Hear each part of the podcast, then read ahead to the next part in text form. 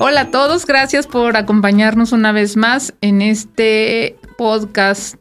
Eh, el día de hoy tenemos un, un, gran invitado, una persona muy entrañable para mí. Muchos años conociéndolo, viéndolo crecer, de crecer, Envejecer. envejecer, este, hacerse como estudiante y ahora como ejecutante.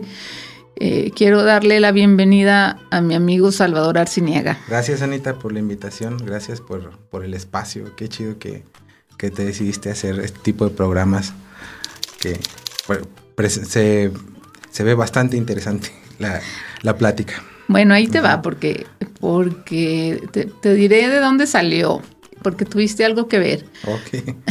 eh, recordarás que durante la pandemia uh -huh. Estuviste por ahí produciendo algunas cosas sí, y compartiéndolas, sí, sí. y a mí me pareció chido que, que alguien que estaba padeciendo un fenómeno de la magnitud de la pandemia y me refiero a padecerlo en el sentido de que los escenarios se cerraron. Sí, sí. Completamente, ¿no? Eh, pudiera estar creando cosas tan chingonas como las que Gracias. estás haciendo tú. Y las, y las estuvieras compartiendo de una manera tan generosa con nosotros. Muchas con, gracias. Con, con tus compas, con tus amigos. Y hace un poco tiempo, no sé, hace como un mes, me enviaste un, un nuevo ah, video. Sí. Son, son canciones que grabé desde ese entonces, pero no había sacado. Ahorita te cuento la historia del por qué no las había sacado. Bueno, ahora sí. te cuento la historia de ese. Tú no las sacaste, me las me, la, me la, las empezaste a sacar, me las compartiste y yo dije, es que algo tenemos que hacer. No puede ser que nuestros creadores estén haciendo cosas tan chidas, tan que les salgan así con mm. tanto ritmo, con tanta creatividad, tan bien hechas, porque sin duda la ejecución es algo que se te da súper, súper muy bien. Gracias. Y, y que nos, nadie sepa o no pasen más allá de la red social de nuestros amigos. Sí. Entonces eh, tenemos que hacer cosas y que la gente sepa quiénes son nuestros artistas coahuilenses, quienes están en, el, en, en ahorita haciendo cosas interesantes y, y se conocen muy poco, ¿no? Prácticamente somos un núcleo eh, de, uh -huh. de, promotores, seguidores y siempre yo siento que las cosas siempre giran en torno a este núcleo. Y entonces, eh, nosotros somos los que sabemos quiénes son los demás, pero fuera de esto, los, los demás, la misma gente Saltillo, la misma gente Coahuila no sabe que, que hay gente como tú que se hizo en, de manera profesional en una universidad, que decidió desertar de lo clásico. No, no fue una deserción, sigo, sigo, trabajando de eso en la, en la, universidad, ¿no? Pero sí, sí, no es... pero, pero bueno, ya, ya, ya hemos bromeado sobre ese tema sí, un poco. Sí. Eh, y, y a mí me parece muy, muy interesante lo que haces tú, lo que hacen algunos compañeros músicos y dije, ¿por qué, ¿por qué no abrimos un espacio y que ellos se expresen eh, en tres sentidos? En tres sentidos. Entonces, tuviste mucho que ver para que yo no, finalmente no, decidiera, uno, aventarme al micrófono, que es una cosa que, que no se me da. en segunda, que eligiera el tema. Y en tercera, que dijera, pues obvio, si el que, si, si el, si el que me hizo reflexionar no está sentado aquí enfrente, entonces, ¿qué estamos haciendo? ¿Verdad? Entonces, este es un espacio que prácticamente tiene mucho que ver contigo, oh, qué eh, que puedes sentir así como que tú fuiste el, el co-creador de la idea sin querer queriendo. sin querer queriendo. bueno, ahorita cuento de dónde viene toda la idea, es una, una historia muy loca. Este, eh, y no te la quise decir porque lo quise compartir aquí al ah, aire. pues muchas gracias, qué chido. La, to, todo este, este asunto de, de, ser creativo, supongo que siempre lo había sido, pero nunca me había como dado el tiempo de serlo, ¿no? Porque pues en la escuela de música estás en una formación y tienes que tocar lo que te piden y, y, eso te va a ayudar para después poder hacer tú lo, lo que quieras. Y en la pandemia pues, fueron dos años complicados, ¿no? Para todo el mundo cuando yo decidí desertar, entre comillas, de, la música clásica y empecé a trabajar en una banda de covers de un bar, mi vida fue mucho más feliz. Sí, yo, yo no... en, en, la música clásica yo podía tocar, sí, pero yo veía compañeros como Arodi, como Carlos Viramontes, que los conoces bastante bien, que ellos se, se la pasaban bomba mientras estaban tocando en el concurso y ellos estaban felices. Y yo estaba sufriendo, mm. al día siguiente me dolía la cabeza todo el día, andaba mareado. Y obviamente iba a los concursos y a veces me fue muy bien, a veces me fue muy mal. Pero no lo disfrutaba. Entonces, cuando hago ese salto y, y estar en, en, el bar en el que parece que nadie te está haciendo caso y todo el mundo te pide la planta, lamento boliviano, yo me sentía como, como la persona que siempre había querido ser. Así era como como que el niño Salvador viera al adulto y decía, ah, mira, está tocando como yo quería tocar. Y llega la pandemia y pum. De hecho, la pandemia fue así. Yo cumplo años el 13 de marzo y el 16 fue como se cerró Cerramos, sí. Entonces ya fue así, bueno. Entonces me empecé a ver, soy muy fan de la ciencia. Parece que no, pero soy... Eh, Albert Einstein es uno de mis grandes héroes no, no, no significa que yo le entienda a, la, teoría de la relatividad, no.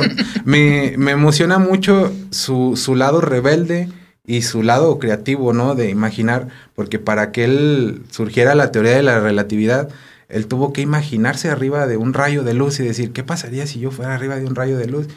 Y gracias a esa imaginación le llegó la rebeldía de decir, le voy a decir que no a Sir Isaac Newton. O sea, alguien que tenía 304, no, no recuerdo de qué siglo es, pero ya tenía varios cientos de años y nadie se atrevía a contradecirlo hasta que llegó este alemán despeinado y todo. Y viendo la serie de Gary Elfman, creo que se llama el actor, se llama Genius, es de, de Nat Geo, es sobre la vida de Einstein. Y eso me, me, echó a volar mucho la cabeza. Yo ya, ya había hecho proyectos en los que acompañaba poesía, había compuesto algunas piezas para guitarra clásica.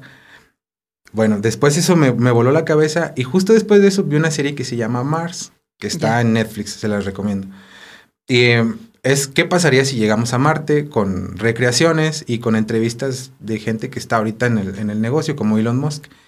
Y mencionan que ahora todo mundo en, en, la bolsa de su pantalón o de su camisa, de su saco, la bolsa que traemos, tenemos una computadora más poderosa que la que usaron para ir a la luna en los 60 Y nuestro celular es más poderoso que, que, esa computadora. Entonces dije, o sea, tengo todo para, para yo poder crear, experimentar, si le pico esta nota, a ver si suena bien con aquella.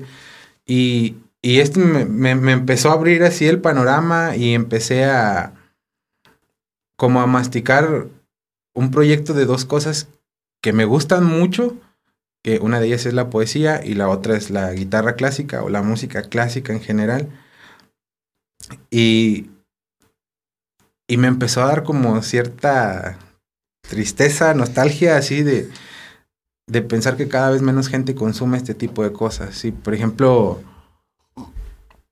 estuve en una lectura de, de poesía es un fenómeno que pasa en la guitarra clásica también, ¿no? Sí, sí. Pero en la lectura de poesía y había los poetas que estaban leyendo y como tres personas conectadas así nada más.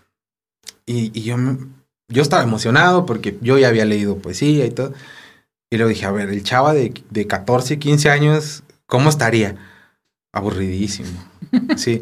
Y dije. en parras. Oh, sí, sí, o sea, no, ni, ni de chiste hubiera entrado a eso porque qué flojera. Eh, digo, con todo respeto a, los escritores y a todos los artistas, ¿no? En general, porque hacemos cosas un poco curiosas. Entonces yo decía, bueno, ¿cómo hacemos que, que un niño se enganche, que un niño sepa, ah, mira, existe esto y no está aburrido? Está chido, si en realidad le pones atención, está chido. Pero si llegamos y le leemos un poema en el cual son puras consonantes, en lo, que la importancia es como el ritmo que estás haciendo, pues a lo mejor a, otro poeta o a alguien que ya ha leído mucha poesía le va a gustar, pero un niño se va a aburrir. ¿sí?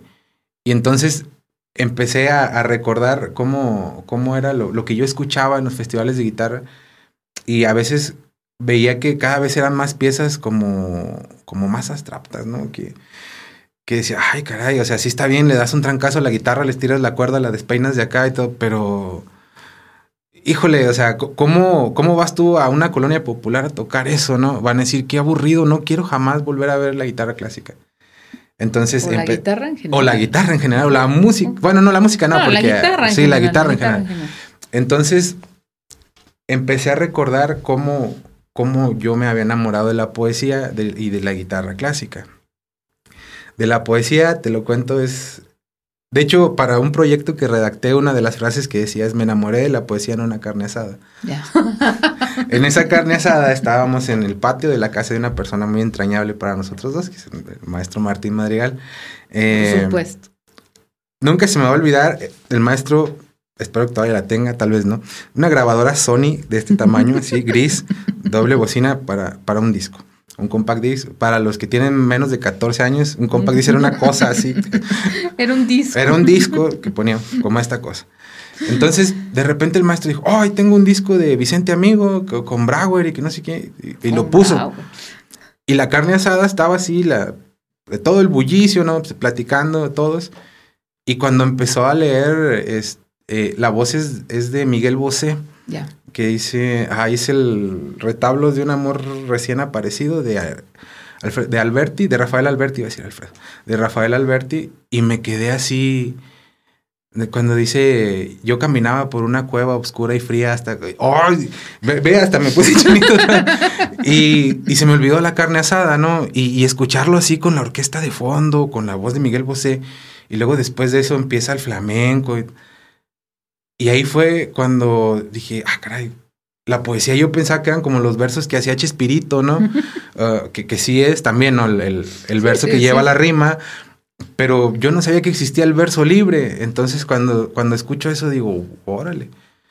Y entonces empecé a, leer algunas cosas de Alberti, que era el único que conocía, y, y, empecé a postearlas en Facebook. Y, y yo conocía a una persona que me empezó como a recomendar más más poetas y empecé a leer y me empezó a gustar mucho hasta que eh, el, el, el, divorcio de, con la guitarra clásica fue como un punto de quiebre, ¿no? Fue como dije, bueno, voy a dejar un poquito de leer, un poquito de hacer estas cosas eh, voy, y voy a tratar de divertirme, no, no de meterme en un rollo tan intelectual siempre, ¿no? No, no.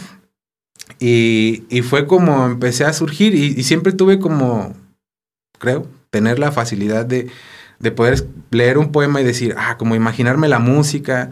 Eh, me pasa lo mismo cuando hacía piezas de guitarra clásica, que me imaginaba una historia en la cabeza para yo poder tener un, un hilo que seguir en la pieza, porque si no se me iba la onda. Y, y empecé como a, leer poemas de mucha gente, hablé por teléfono con Claudia Gutiérrez, la esposa de Maestro sí, Jauregui, y que está en la lista. Ah, pero ella no sabe. Ah, Todavía. hablé, hablé por teléfono con ella y me dice, oye, te voy a pasar el teléfono de Claudia Berrueto. Este, ella escribe muy bien. ah, genial. Hablé con Claudia. Claudia Berrueto, súper amable. Le, le conté lo mismo. Para esto yo había puesto un post en Facebook explicando mismo de, miren, todos tenemos celulares, podemos hacer cosas bien chidas. Este, yo siempre he visto mucho en, en el arte que, sobre todo en México, que es más fácil decir, no sirve, a decir, ah, no es mi amigo, él es genial, como los argentinos, ¿no? Que para ellos todos los argentinos son dioses, nosotros, ¿no? Entonces yo decía, bueno, ¿por qué no en lugar de, de tirarnos tierra, nos juntamos un día a sonar, a sacar ideas y todo? Y contestó un alumno nada más mío, un exalumno de, de hace muchos años. Y él me dijo, ¿qué onda? Lo que se te ofrezca. Y con él empecé a trabajar algunas cosas. Él sale en los videos, eh, lo cual me dio mucho gusto porque pues yo le enseñé, ¿no? Algunas cosas. Y entonces, ah, perdón, me, me desvié un poquito. Eh, volviendo otra vez a lo de Claudia Berrueto, eh, ya hablé con Claudia y me pasó una serie de 10 de poemas que hizo para un vocalista de Aliens and Chains, creo se llama la banda. Ok. Eh, y hubo uno que, los leí todos, ¿no? Y dije, ah, pues, están, muy chidos. Eh, Claudia escribe bastante bien. Aparte, Claudia lee genial. Me, gusta mucho escuchar a leer. Y, y, los volví a leer y de repente, no sé, me quedé, tu beso fue. Y ya, y volví a, seguía en mis cosas y escuchaba mi cabeza atrás, tu beso fue. Y dije, ese es el que tengo que usar. Y mientras lo estaba usando, en mi cabeza sonaba, eh, pararam, pam, pam, pam, para, para, pam, pam, pam, pam, Bach en, en mi, el preludio de la suite 1006 en mi menor. Dije, ok, no me va a demandar Bach si lo uso, pero, pero no lo quiero usar, o sea, quiero hacer otras cosas. Tampoco em, tan básico, sí, em, empecé a usar como partes de la armonía que él usaba y, y, empecé como a sacar la melodía así de chiflidito con la guitarra, porque no canto. Eh, y ya fue así con... No lo hago porque me da mucha vergüenza. Y ahora que acepté que es vergüenza, ya estoy un paso más adelante. Entonces ya le, le, hablo a mi amigo y le digo, oye, ¿puedes cantar eso con esta letra? No, pues sí. Wow, sí queda bien. Y, y así fueron surgiendo las ideas. Eh, otra de las canciones, la, una que te pasé que empieza con La vida breve de Manuel de Falla, esa canción eh, es una historia muy loca. Eh, hace ya muchos años había quedado de, de, verme con alguien en un, en un café y me acuerdo que el, el, café estaba cerquita de donde yo estaba y cerca de ahí hay otro restaurante parecido, el Martins y el Vips. Ya. Entonces yo me fui al Martins y, siempre me gusta ser muy puntual, ¿no? Entonces pues no llegaba, ¿no? Y luego me suena el teléfono. Oye, ¿no acabamos de vernos? Le digo, sí, aquí estoy, ¿no? Dice, qué raro, yo también y no te veo. Y en eso empecé como a reaccionar, ¿no? Y yo estaba en otro lugar donde no era, entonces como, espérame, aquí está dos minutos y llego. Y un día iba pasando por Soriana y en mi cabeza sonaba como pa, para, pam, y no podía dejar de sonar hasta que ya lo saqué en la guitarra y ahí surgió eso. Y como estaba en una tonalidad menor, igual que la vida breve, dije, bueno, va, pues metemos la vida breve. Y, y así es como hacer este producto es como tratar de, de regresar esa carne asada, ¿no? De, de decirle a, un chavito, a, a, una chavita de 14, 15 años, mira, te voy a presentar esto que existe, que probablemente te va a resultar muy aburrido, te lo voy a poner así tantito y luego ya vas a escuchar un ritmo que te resulte un poco más atractivo. Y, y yo lo, lo, hice mucho con mis alumnos, les decía, a ver, escucha esto. Ah, está chida, profe. Ah, eso suena chido. Y decía, ¿Y cuál es la que suena al principio así que suena con pura guitarra? Ah, se llama tal. Ok, la voy a buscar en YouTube. O sea, y decía, bueno, ya hubo alguien que le interesó escuchar. Y, y estas piezas las grabamos y nunca las saqué porque había, había hecho un, un proyecto para Fonca. Ya, sí. Y bueno, no quedó eh, por... Ah, son muchas circunstancias, ¿no? Las que hacen que quede eso, ¿no? Entonces ya al no quedar dije, bueno, ya ahora sí la saco. Pero se tardó mucho en, en, dar el resultado, ¿no? Entonces ya como dije, no quedaron, la saco, dije, total, no es como que me las vayan a robar. Pues sí. sí. Y, y así, así surgió todo esto de, de estar creando. Todo, todo surge desde adolescente, cuando empecé a tocar guitarra. Yo empecé con un pastor cristiano. Eh, Luis Galindo se llama o se llamaba, espero que siga vivo, hace muchos años que no lo veo, que no sé nada de él. Y a él le gustaba mucho improvisar. Entonces me decía, mira, aprende esta escala. Bah, me aprendí la de Do mayor. Y decía, vamos a improvisar. Y desde ahí me gustó mucho ese asunto. No es que ahorita yo sepa mucho o que sea un experto improvisando, pero me gusta mucho y, gracias a eso sale un temita, el cual después desarrollas y, y, sale una canción o sale algo. Y también me gusta mucho hacer arreglos entonces también me he dedicado así como, por ejemplo, a hacer, a rearmonizar Desvelado de Boy Pulido. Tengo grabado con un amigo así medio hip hop. Entonces, eh, pues como el gusanito de la creatividad no, no se me quita y en, en, la guitarra clásica siempre fue ese de, o sea, sí está padre tocar esto, pero me gusta más tocar mis cosas. ¿no? O sea, no, no puedo decir, Bach es malo porque es, es blasfemia, pero sí prefiero pues, tocar una melodía mía, aunque sea de tres notas, ¿no? Eh, siempre me ha, me ha llenado más eso. Sí, claro. Este. Te sientes más a gusto, ¿no? Te sientes eh, como más en un ambiente despejado que, que la rigidez del, de la composición clásica que se espera que ejecutes con, con una con una mayor Sí, es muy riguroso el asunto. Incluso a mí me da la guitarra eléctrica y a lo mejor dices, ah, pues es malo tocando. Pero no me importa. Y en cambio, si en, en, la guitarra clásica apenas me siento así y ya empieza la tensión y, y es que no voy a fallar y, y, ese sonido sonó un poco chasqueado y me sonó la uña y o sea, así es. Y se te olvidan todos los talleres de Roberto Limón. Sí, se nos, se nos olvida todo lo, lo, corporal de el, acondicionamiento físico, los movimientos de brazos, manos, cuerpo. Fíjate que el, el, otro día estaba pensando, estaba platicando con, con mi jefa en la universidad eh, y y le comentaba eso, de que con el maestro Martín tenías que llegar 30 minutos antes a la clase. O sea, no era como llegas 5 minutos y entras caliente. No, no, no. tú ya vienes caliente y tú a lo que vienes. Entonces, teníamos que estar ahí muy temprano. Yo me acostumbré que si el ensayo es a las 8, a las 8 empieza a sonar. No a las 8 llegas y sacas. Y, y le decía, le digo, eso me parecía un poco ogro al principio, ¿no? Como muy rígido, porque tengo que estar ahí. Si vivo aquí a tantas cuadras, puedo llegar. Y ahorita ya casi en el cuarto piso, casi en los 40, digo, qué bueno. Sí, o sea, sí, sí digo, qué bueno que, nos decía eso y que nos formó de tal manera, porque te ayuda mucho en, lo profesional, en lo que quieras hacer. Y aparte, otra cosa, volviendo a lo la creatividad, siempre veía al maestro también improvisar. Sí. Entonces me, me llamaba mucho la atención hacer eso. No me gustaba el jazz, admito, vi una, dos o tres veces a Chris Lobo aquí en Saltillo y, y, todas dije, no me gusta, y no me gusta el jazz. Y ahorita lo escucho y digo, ay, toca bien chido. Entonces, sí, el jazz no era como algo mío, tampoco ahorita es como que sea mi hit, ¿no? Pero, pero sí sus bases para poder hacer lo que yo quiera. Eso, eso es lo que sí me gusta y pues, es lo que tratamos de, de aprender a diario, ¿no? Con, con esto para poder ser cada vez más creativos con todo lo que hagamos. Sí, bueno, finalmente la música es a lo que nos lleva a estimular el, el, la originalidad, la creatividad. Eh, eh, hace un, unos conciertos del festival. Pues, no, no estaba, no. Em, estábamos Sí, sí estabas. Fue, fue en el concierto del, del, cuarteto que resultó ser quinteto sexteto.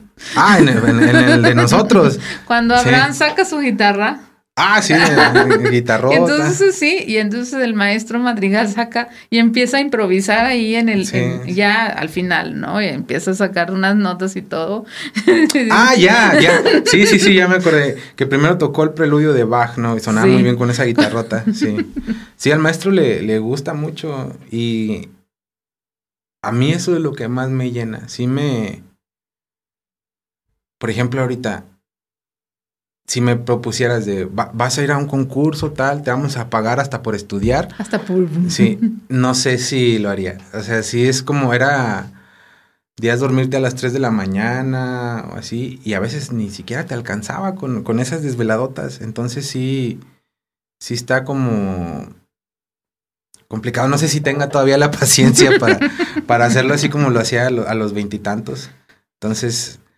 Ah, no es, no es como podrían decir, ah, pues te volviste flojo, ¿no? No, porque no, no, dejo, no he dejado de tocar, pero sí tener todo ese rigor de, de estudiar horas y horas un pasaje, no sé si, si, si, si pueda seguir haciéndolo, porque sí es, sí es complicado. Sí, de repente veíamos a, a, los muchachos apartados nosotros, ustedes siempre fueron los, y seguirán siendo los muchachos, aunque, aunque anden en el cuarto piso. Ya, ya andamos llegando hasta allá. Siempre decían los muchachos, los muchachos.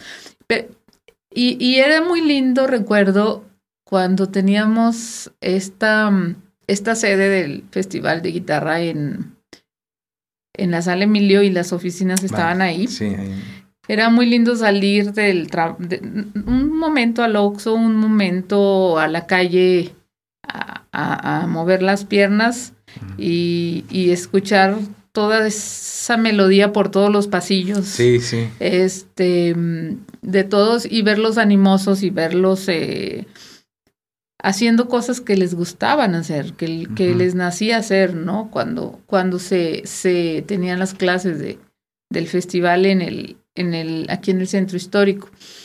Bueno, todavía la Casa de la, de, la, cultura, de la cultura, que es un lugar también muy bonito, resuena muy lindo cuando se escuchan los, los ensayos allá afuera, mientras, este, antes de entrar a la clase, eh, entre una clase y otra. Es una de las cosas que, que a mí me anima y me, y, me, me sigue estimulando para, para participar de, de ese tipo de, eventos. De eventos porque es uno de los festivales que deja, creo yo, a mi parecer, deja mucho, mucho más que ocho conciertos. No sé si estés de acuerdo conmigo. Sí, ah, para mí fue la Navidad muchos años. para mí el festival de guitarra era como esperar Navidad. No, yo no soy fan de la Navidad.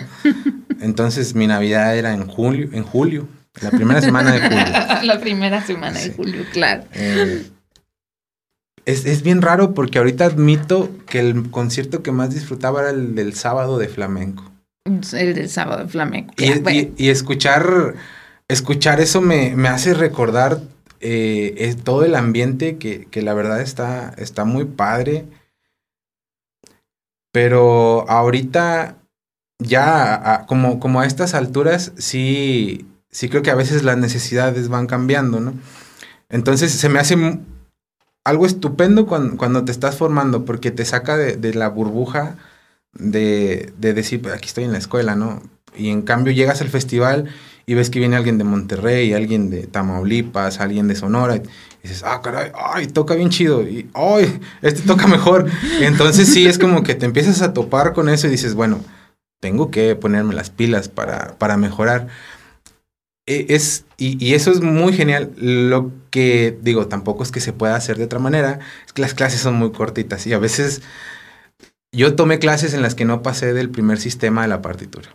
Ya. O sea, de, de, tocar una, pongamos, Invocación y Danza de Joaquín Rodríguez, una obra que dura como ocho minutos y medio, siete si la tocas muy rápido. Entonces la tocas y ya te echaste ocho minutos. De esos ocho minutos, obviamente siempre son cracks los que te revisan, no, es, no son guitarristas cualquiera. Entonces, sí hay mucha información que te tienen que decir y a veces no pasas de un sistema. Recuerdo una clase con invocación y danza con Eduardo Rijos. Me pidió unas cosas dificilísimas, o sea, hacer una dinámica con los armónicos que haces aquí y una dinámica con, con este dedo que, que sí se puede, pero era como para estudiarse horas y horas. Y yo volteo y le digo, bueno, este, pero lo hago en mi casa y me pega así, no, ahorita. bueno, y, todavía me dice, no es que yo pueda, pero tú tienes que poder. yo, ah, bueno, y ya lo intentas. O por ejemplo, las regañadas, una regañada con Roland Dienz. Yo estaba tocando Preludio y Tocatina de Sergio Assad. Esa cosa va bien rápida. Y, y Roland Dienz quería que hiciera algo así y apagar con el pulgar. No se puede, iba demasiado rápido, no se puede. Yo son apagados que yo uso, pero ahí no se podía. Entonces, pues él lo hacía muy lento y me decía, mira, es que así, y luego lo apaga. Y yo, ok, pues a esa velocidad sí se puede, ya rápido, ¿no? Y, toda la clase se la pasó regañándome. Después se subió otro chavo en el que tocaba una pieza en la que empezaba con un, con un arpegio y luego te había un silencio. Bueno, el chavo hizo justo eso. Y vuelta le dice, oh, tú sí eres bien inteligente. y yo, ok. estimulante. Sí. La vida me... me, Duro los no, no, me, compensó cuando se cayó el letrero ese del festival. Yo no lo mencioné, maestro. no, bueno, ya, ya no nos puede decir nada. no, no, no, Pero quién sí, sabe, por si acaso. Hay, hay regañadas que... Más que la clase, te ayuda a mejorar el regaño. Por ejemplo, con Soran Dukic me pasó tocaba una suite de un compositor alemán, Kunel se apellida, se apellidaba, era una suite barroca, en, en si bemol, ¿no? Se me olvidó, porque fue la primera pieza fuerte que toqué, que era una suite bastante chiquita. Pero me emocionaba mucho.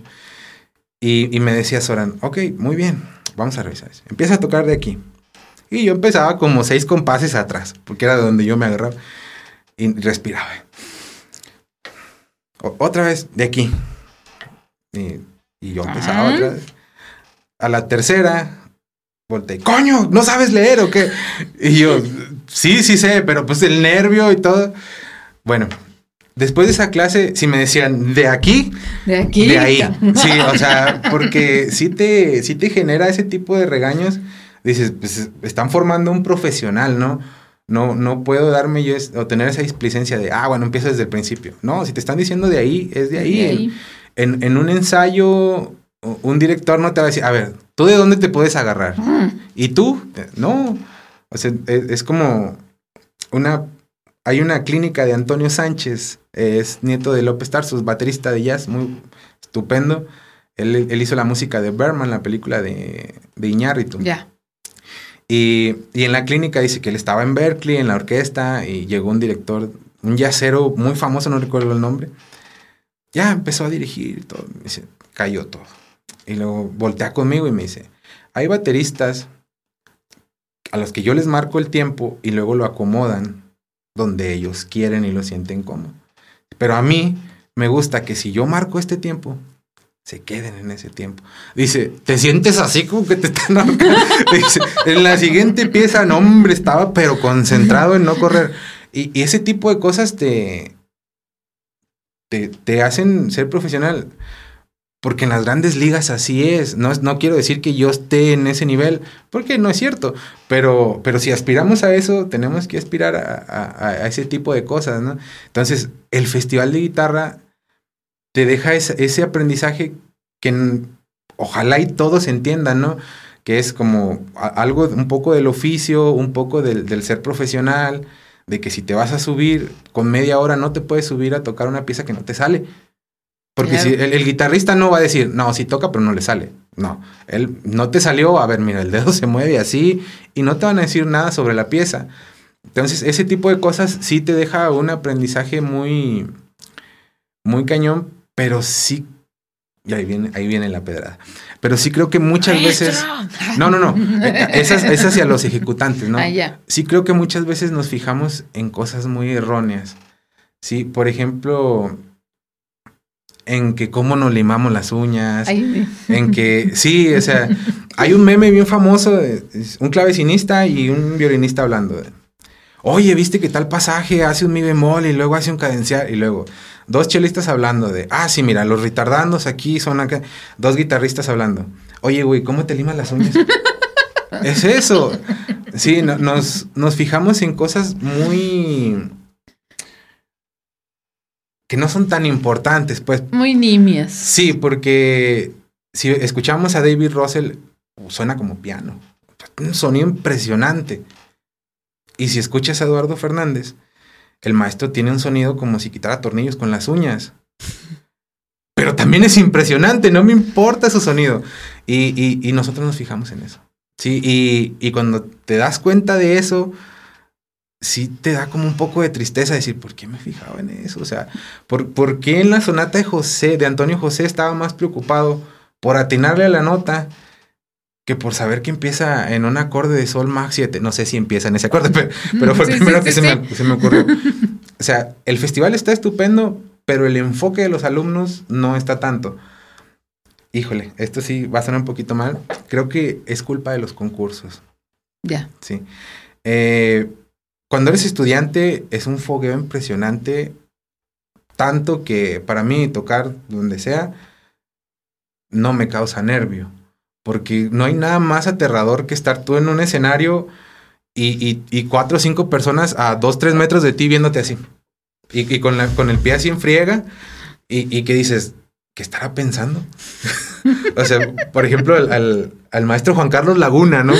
Tenerlo así dices, híjole, me está echando una cara que parece que estoy tocando bien horrible y luego termina así, va, no, Salvador, muy bien. Y dices, ah, no me vea tan feo cuando...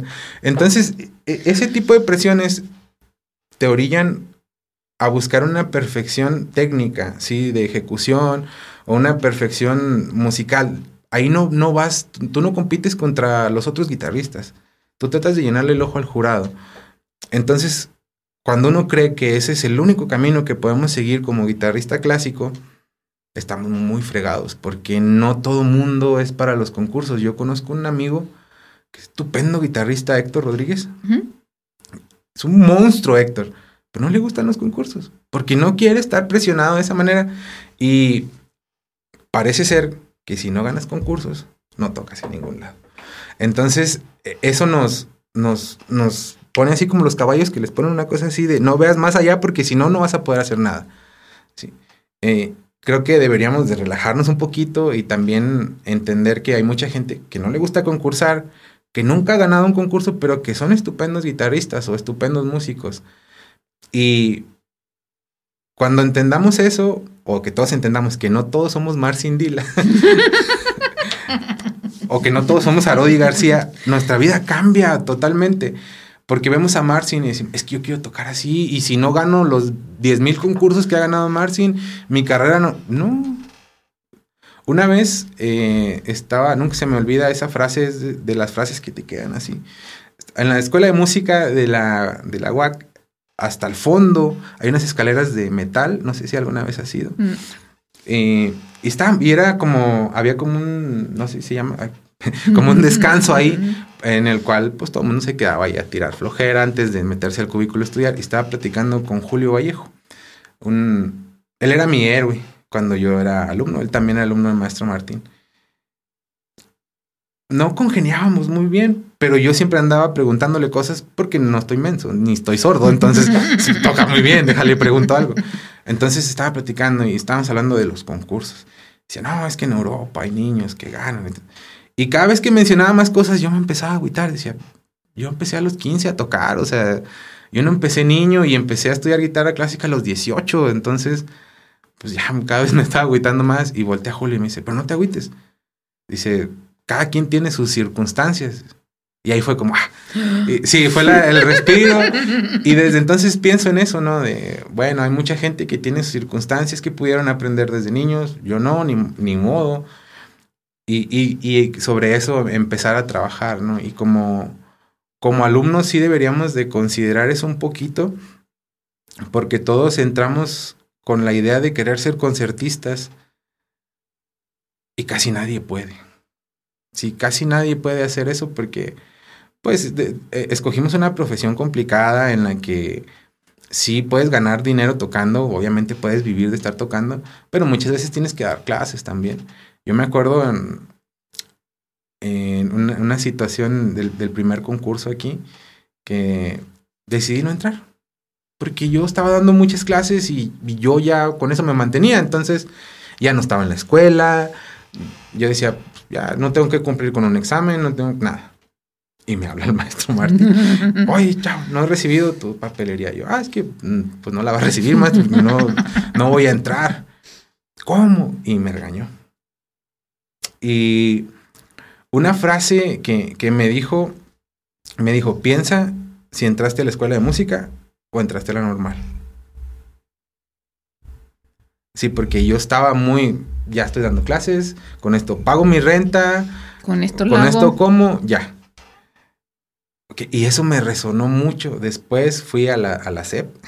eh, no inscribirme a la escuela no, no, no, no, no, no, a la normal. No, eh, mi mamá había estado metida en la política y conoció al gobernador de ese entonces, le dio mi currículum, todo. Y ya era como que había una palanca para entrar a la SEP. Llego a la SEP con papelería y todo. Y el, no recuerdo ni el nombre del señor, estábamos a esta distancia y lo leía así y volteaba y me veía. Yo decía, pues, ¿qué estará pensando el señor? Ah, como a los cinco minutos de silencio incómodo, se me queda viendo y me dice, ¿estás seguro que, que quieres estar frente a 40 alumnos de lunes a viernes encerrados. Dice, es que con todo esto que estoy leyendo aquí, pues no sé, digo, las horas son tuyas si las quieres. Pero en serio, en serio, o sea, así como que... Dijo, piénsalo. Si quieres, regresa. Y yo me quedé hace un ratito, agarré mis cosas, lo saludé con mucho gusto, le apreté la mano y le dije, gracias, ya me voy quédese con sus horas.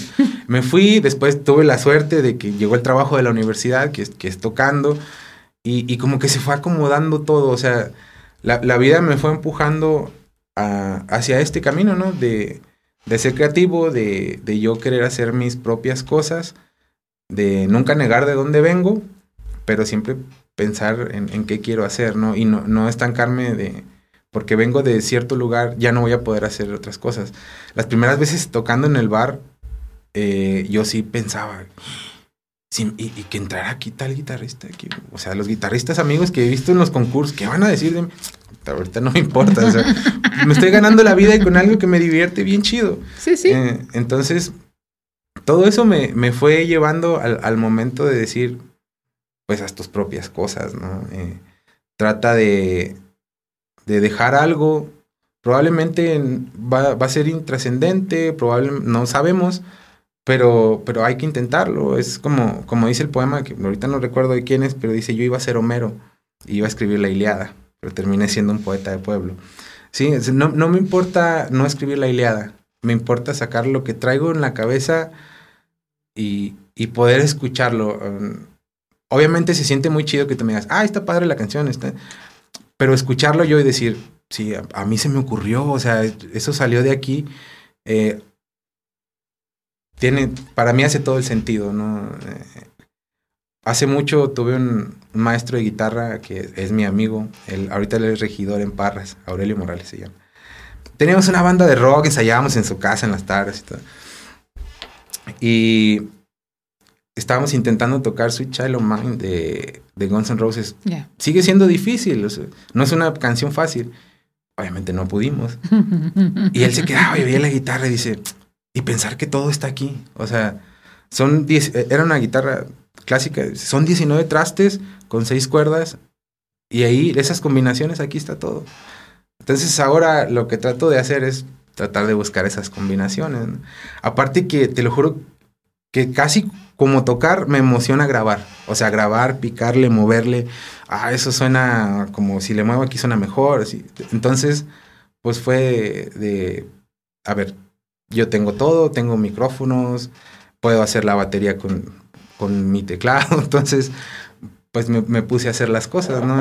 En, lugar de, de, esperar a juntar muchos músicos. Y ya sobre eso le presenté las ideas a los músicos y dijeron, sí, jalo. ya, por desgracia no se dio el proyecto y todo, pero esperamos seguir con, con el dedo en el renglón porque pues si no se dio en un Fonca, puede ser en un PECDA o en otra cosa. Sí, claro, y, y, seguramente lo vas a lograr, porque además el simple hecho de que ya se rolen y de que ya estén publicadas y que eh, eh, en espacios tan, tan genéricos como, como las redes sociales, digo, genéricos en el sentido de que no son un lugar especializado para mostrar música. No, no. este pero están ahí publicadas y tienen sus comentarios a favor o en contra, pero muchas veces sí se dan cuenta los jurados eh, cuando empiezan a investigar, a ver, este, ¿quién es? ¿Qué ha tocado? ¿Dónde está? ¿Por qué? Eh, ¿Y qué colaboración? ¿Y quién? ¿Y con, ¿Y con quién está trabajando? ¿No? Y en, y en ese sentido, yo veo que has elegido artistas aquí de la ciudad que están haciendo cosas súper, súper bien, este, Rosy Garza, el, el mismo Arodi, el Luis Ariel. Eh, pues no es como elegir, sino son, son, mis cuates. Es como, como el círculo. pero, estás haciendo esa, esa, esa sinergia con ellos, ¿no? Y, y, no estás hablando de, de que ellos estén improvisando tampoco, porque también cada uno en su eh, en su mundo, eh, uno en el canto y el otro en el bajo y aquel en el teclado y esto y esto, eh, se, han ido haciendo una, una, una carrera, han, ido haciendo, han, ido creando su propio, su propio universo de, de música, ¿no? Y el hecho de que los juntes de repente en, en un video, en una melodía, en una grabación, eh, como, como una de las que me mostraste, y los oyes a todos en ese ritmo y tocando mm, de una manera tan asertiva donde se entienden, donde están tocando es el un verdadero lenguaje, sí, se, está, eh, eh, se están entendiendo, tienen un lenguaje en común. Y, y, casi casi es que es como ver que se miran a los ojos y ya sabes lo que, ya sabes lo que estás esperando el otro, ¿no? Sí. Y eso es lo que hace especial a esta música, porque, porque antes lo veíamos muy poco.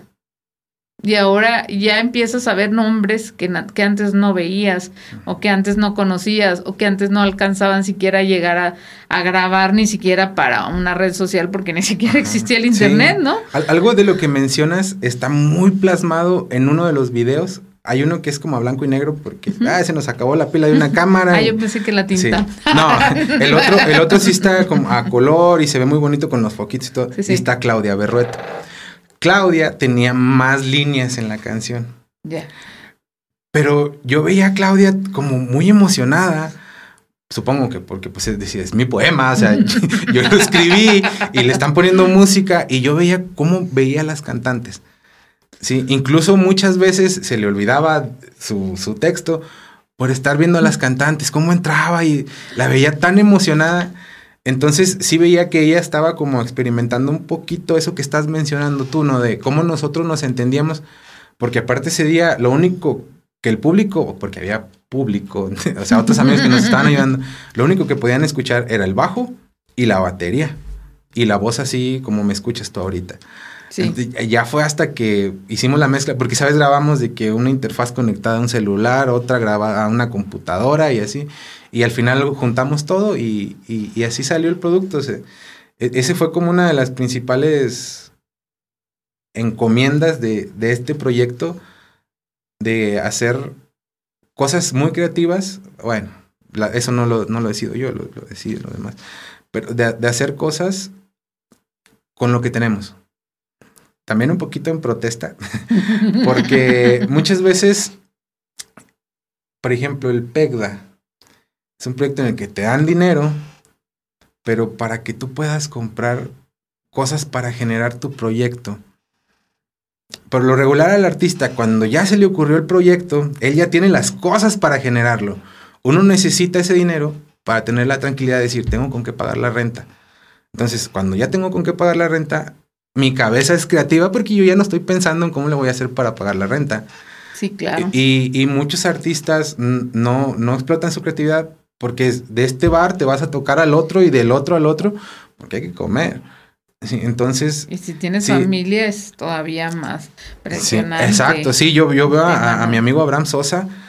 Es un mercenario, Abraham. O sea, que a veces me dice, es que voy a dar clase, amigo. Y luego de ahí voy y toco en la peña y luego voy y toco al rincón no sé qué. Y todo el día anda trabajando. Y aparte, trabaja con nosotros en la universidad. entonces, sí, sí es un, trabajo complicado. Y esto sí era como un poco a manera de protesta de, pues, que, las autoridades entiendan, o, la gente que, que genera estas convocatorias entiendan que cuando tú eres músico, tú tienes tus cosas, ¿sí? Si yo quiero grabar, yo no necesito que me den dinero para comprar un micrófono. Como músico, tú, si quieres trabajar de eso, tú necesitas una trill, un micrófono, una guitarra, tus tiliches. Y es, esos, esos estímulos te los dan para comprar más tiliches. Pero estaría genial si te los dieran para poder pagar la renta, la comida. No, no, como un honorario, vamos. o sea, yo, yo, yo, al final del día, cuando tú recibes un honorario tú resuelves un, un, asunto de sueldo, ¿no? claro, un sueldo. Como quien dice, no permanente, no, pero, pero en teoría pudiera hablarse de, en ese sentido de que esto te permite subsistir para poder eh, eh, crear lo que quieres hacer. Sí, sí. Porque a veces e, esa tensión o ansiedad de decir, no ha habido toca. Yo he conocido, no voy a decir el nombre, pero justo cuando empezó la pandemia estamos haciendo un proyecto con Rosy Garza. Y, y el baterista la pasó mal, porque él vivía exclusivamente de tocar. Y de repente ya no había nada. O sea, ¿cómo pagas si, si no estás tocando? y entonces él sí fue como, chales, que no tengo trabajo. Y desesperado, con ansiedad. Entonces, todas e, esas experiencias me fueron llevando a hacer esta cosa, ¿no? Porque yo sí veía el PEG fuimos eh, afortunados ahora de, de, ganar con, con, el ensamble. La guitarrota esa que sacó Abraham, la compramos con eso y, y, nos hizo crecer como ensamble. Ahora hay una sonoridad mejor y todo. Pero seguramente todos hubiéramos preferido poder, poder pagar renta o poder pagar otra cosa más que tener otra guitarra.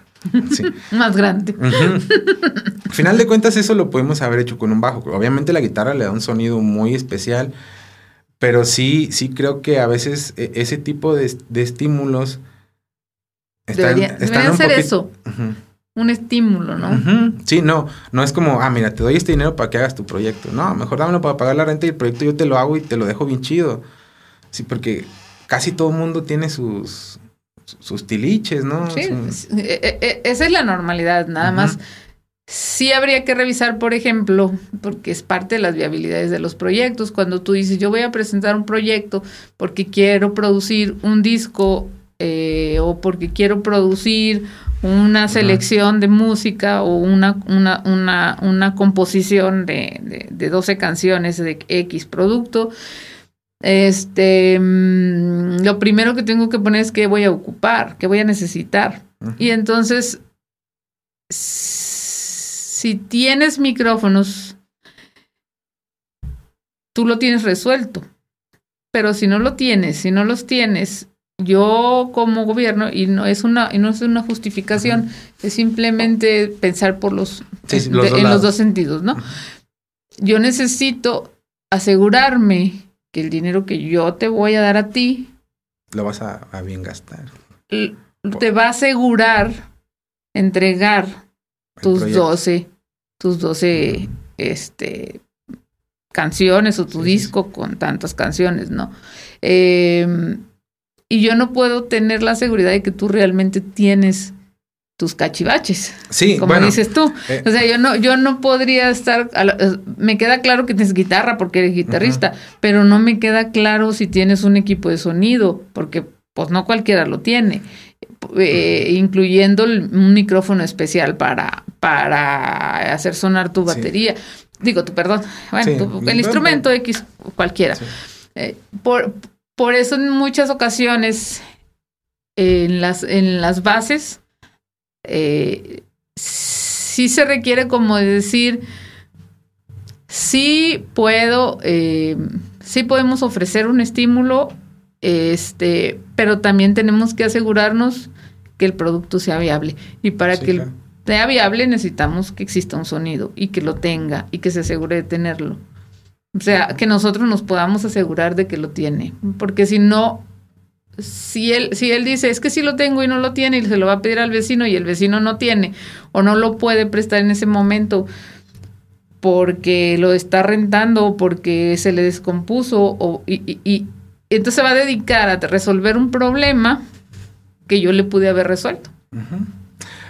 Y finalmente, al, al final del día, o sea, vas a terminar tus 12 piezas y nos vamos a asegurar que tú tienes un sonido de una calidad eh, suficiente para presentar tus 12 piezas. Y eso tal vez a ti te permite sobrevivir después. Es decir, ya, ya como que tener las condiciones para presentarte, para presentar tu producto, para cobrar honorarios, para, para ofertarlo como un producto. Sí, claro, eso, eso sí lo, sí lo entendí, porque el gobierno no es como, no te voy a dar 20 pesos, ¿no? ¿no? Entonces tengo que asegurarme de que el producto me llegue completo a mí. Pero tal vez podría haber, ir por el lado de las bases, ¿no? De, para podernos asegurar de, a ver, cuentas con esto, cuentas con esto, que casi siempre, o sea, es... Mira, los, que, los únicos que no tienen equipo son los músicos clásicos. Y eso... No le digas eso a Martín. no, él sí tiene, pero es que por eso iba con el eso. Y, eso, mm, este, algunos tienen, pero, pero son pocas personas. O sea, el maestro tiene su amplificador, tiene su micrófono. Porque, porque yo trabajo con él desde el 2008 oficialmente, formalmente desde el 2007, pero oficialmente ya como, como miembro del, del staff. Es desde el, 2000, desde el 2008 que estamos hablando de 14 años de festivales, ¿no? De 14, bueno, uno, el de la pandemia que no se hizo, 13 años. Y hasta la fecha, todos los guitarristas invitados que vienen de cualquier país quieren usar el, el, equipo del maestro. Sí. Y se usa el equipo del maestro. Eh, y, por ejemplo, yo conozco a Pablo Garibay. Él tiene su equipo. Sí. Berta Rojas viene con su micrófono. Pero es muy raro, unos vienen hasta sin guitarra. Sí, de, y, no, y, a veces es contraproducente. Este, hay un, hay un, en algún momento trajimos a al japonés y él decidió viajar sin guitarra. Eh, entonces eh, le presentó Martín, tengo todas estas guitarras para que... Sí, cuando usó las cuatro mexicanas y dejó, y dejó rayadas como, como 10. Como todas. Le prestamos cuatro y nos rayó 10. A lo que voy es eso en cuanto al, a los proyectos que, que decíamos. Por ejemplo, yo conozco muchos alguien con trayectoria como el maestro tiene su equipo, ¿no? Pero yo conozco muchos. Un amigo que me mandó un video. El video está estupendo, blanco y negro, se veía genial. Y le dije, vato, o sea, le mandé un, hay un, había un sistema así para niños con un microfonito. Y le digo, parece que grabaste el audio con eso. digo, suena horrible. Fisher Fry. Sí, con algo Fisher Fry. digo, hay, una app para celulares que se llama Entrack. Ahí puedes grabar digital, cómprate una interfaz, un microfonito, algo.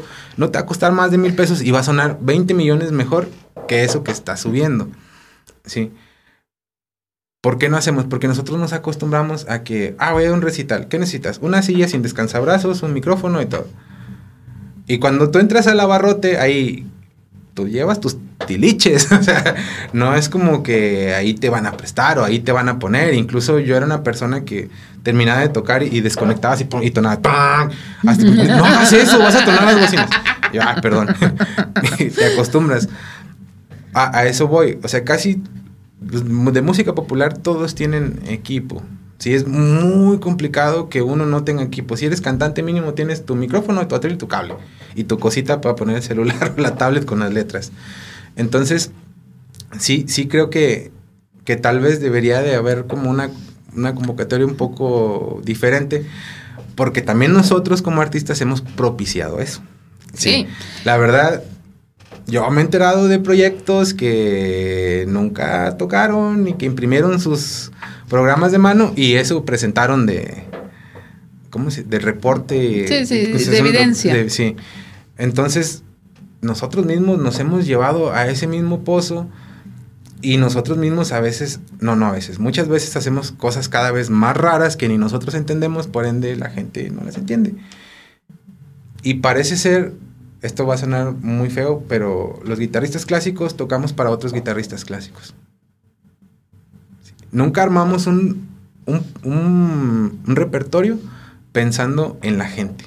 Siempre es, ahí va a estar Pablo Garibay, y va a estar Casuito y no sé, no, la sonata de José y la sonata de no sé qué, y sí, vato, Recuerdos de la Alhambra te sale bien bonito, por eso te contrataron por Recuerdos de la Alhambra. No, voy a tocar José porque le tengo que llenar el ojo. No. no, eh, eh, eh, sí me ha tocado, por ejemplo, y, voy a mencionar a nuestro querido Arodi, cuando lo programamos al principio del festival,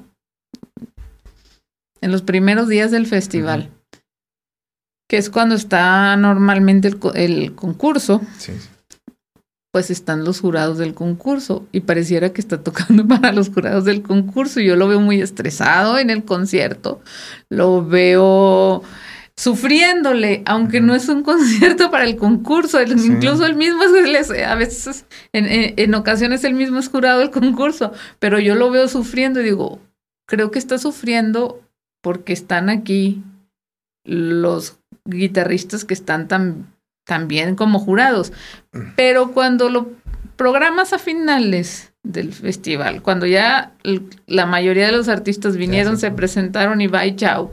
Y luego normalmente se, se, que se clausuramos con el, con el flamenco y los flamenquistas llegan el mismo día, se presentan y se van. Pues realmente toca y hay uno o dos maestros todavía que quedan y lo ves disfrutar el concierto, lo, lo ves de otra manera, entregarse ¿no? al, al, concierto cuando él, cuando él toca en lo particular, en, en, en, lo individual. Y tiene mucho que ver, tiene mucho sentido con lo que dices, ¿no? Te, tocas para, para, para, para otro músico. No estás pensando que ahí hay 300 sillas llenas y que de esas 300 sillas solamente hay 10 músicos o 5. O 10, o sí, sí, porque los otros son alumnos que están, que están aprendiendo de ti, entonces no, no, es como, no sería como tanto problema.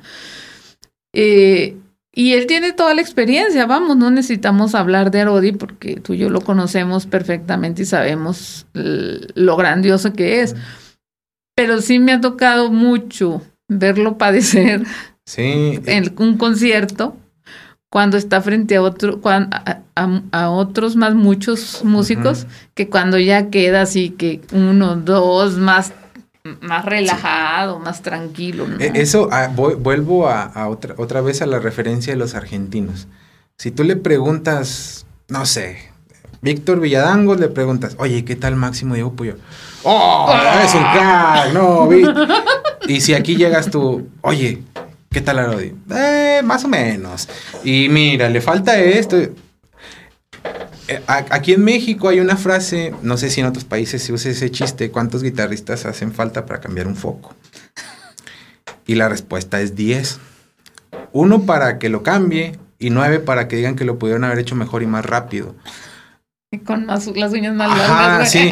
entonces, siempre, siempre estamos criticando eso. Hay, hubo un meme bien famoso en el que está, no sé si Tárrega o alguien así con una guitarra, y hay como otros 20 alrededor de ellos, y tienen todos así como diálogos de yo lo haría con más uña, yo haría esto, yo haría lo otro. Y a veces van, va la gente, los mismos músicos van a eso, a los conciertos.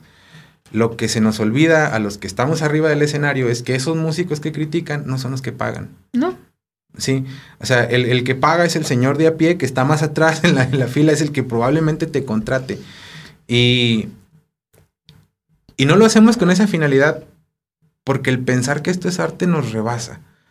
Sí, al, al, al momento de pensar, oh, es que estoy haciendo arte, no voy a tocar en cualquier lado, ni voy a escuchar ya cualquier cosa ¿Y tú con quién tocarías de música popular? Oh, yo solamente con Luis Miguel. Luis Miguel jamás te va a contratar con ese nivel que traes. o sea, nos, nos, nos, yo le digo el mal del músico estudiado. Cuando yo iba por ahí de cuarto año, tercer año, oh, las orejas me sangraban con escuchar lo que yo normalmente escuchaba. Y decía, no, ya no quiero escuchar eso.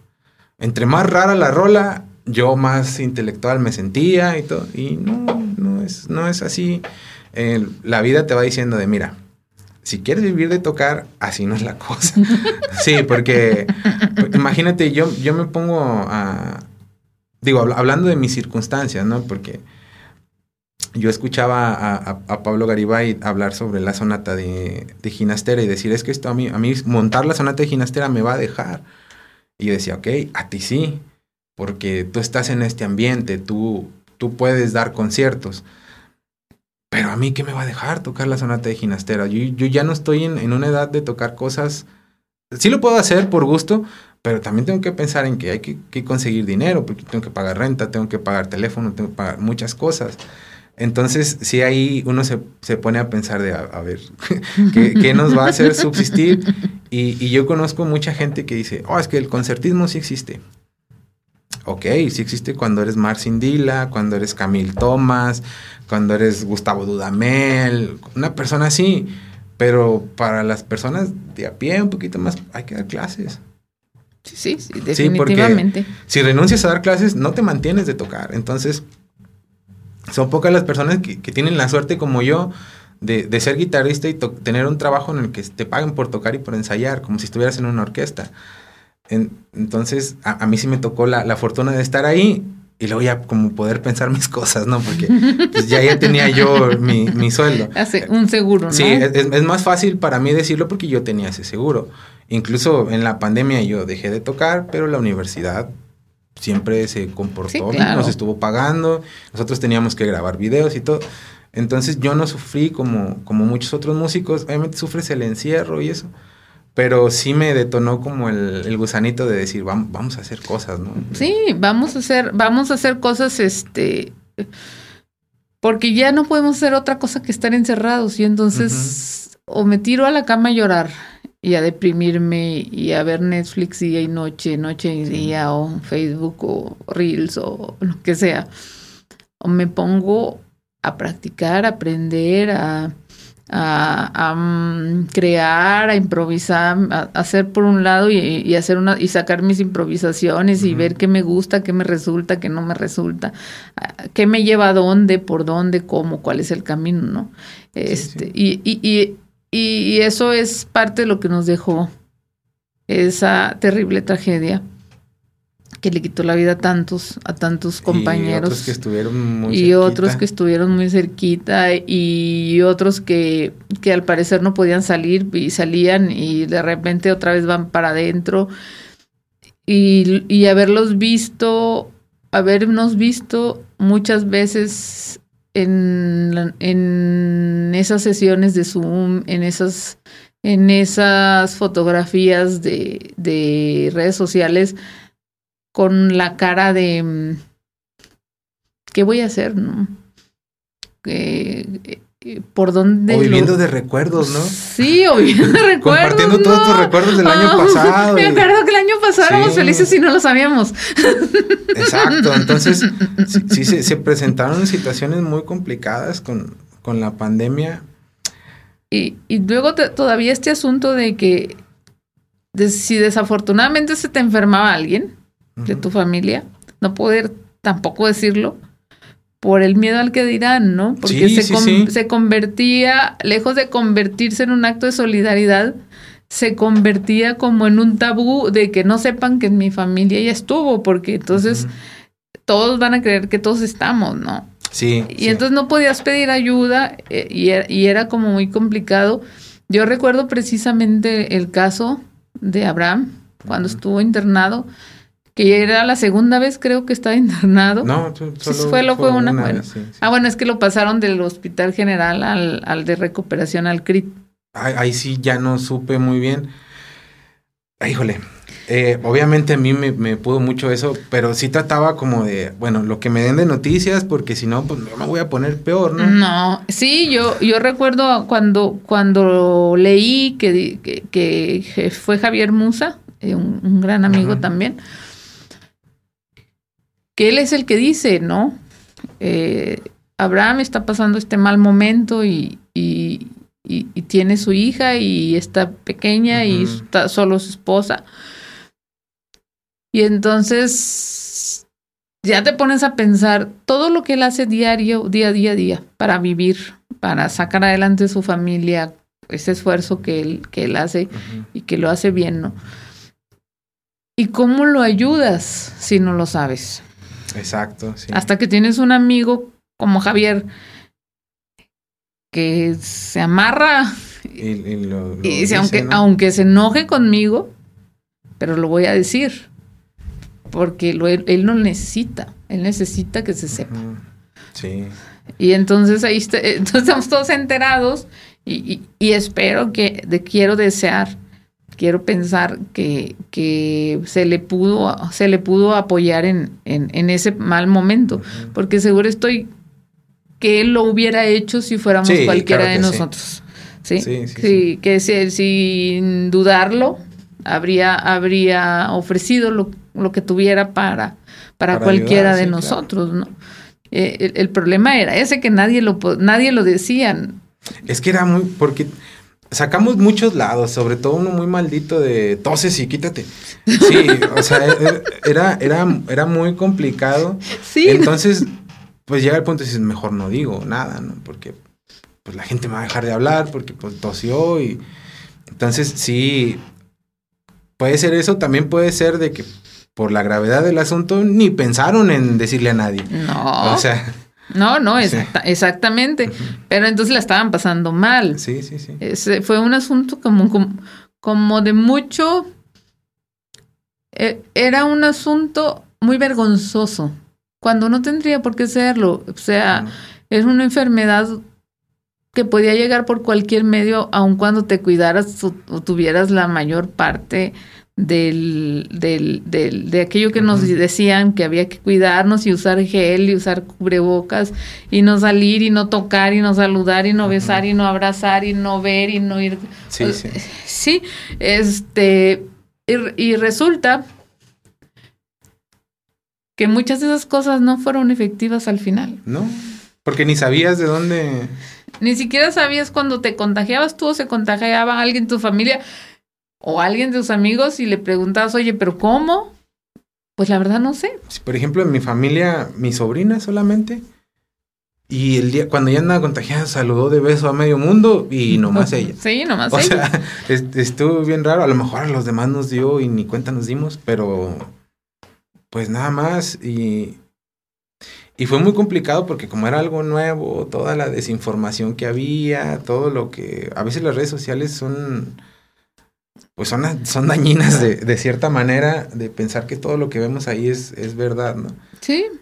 Y hay tanta desinformación y pero aparte quien podía informarnos tampoco está informado. Exacto. Hace unos, hace unos días el doctor Bernal, el director de, de salud de aquí del estado, sacó un, un, libro sobre, son las memorias de la pandemia en Coahuila, o sea, el, el en él habla de todos los protocolos que se tomaron desde que se empezó a hablar de la, de, de la pandemia en China, o sea, del de la enfermedad en China que estaba provocando contagios y hasta cómo fue llegando, fue acercándose a México y cómo se, se, llegó el primer caso aquí, se atendió y entre ellos trae muchos testimonios de todos los jefes de jurisdicciones sanitarias de todo el estado, testimonios de enfermeras, testimonios de doctores, testimonios de los que iban eh, a recoger los cuerpos.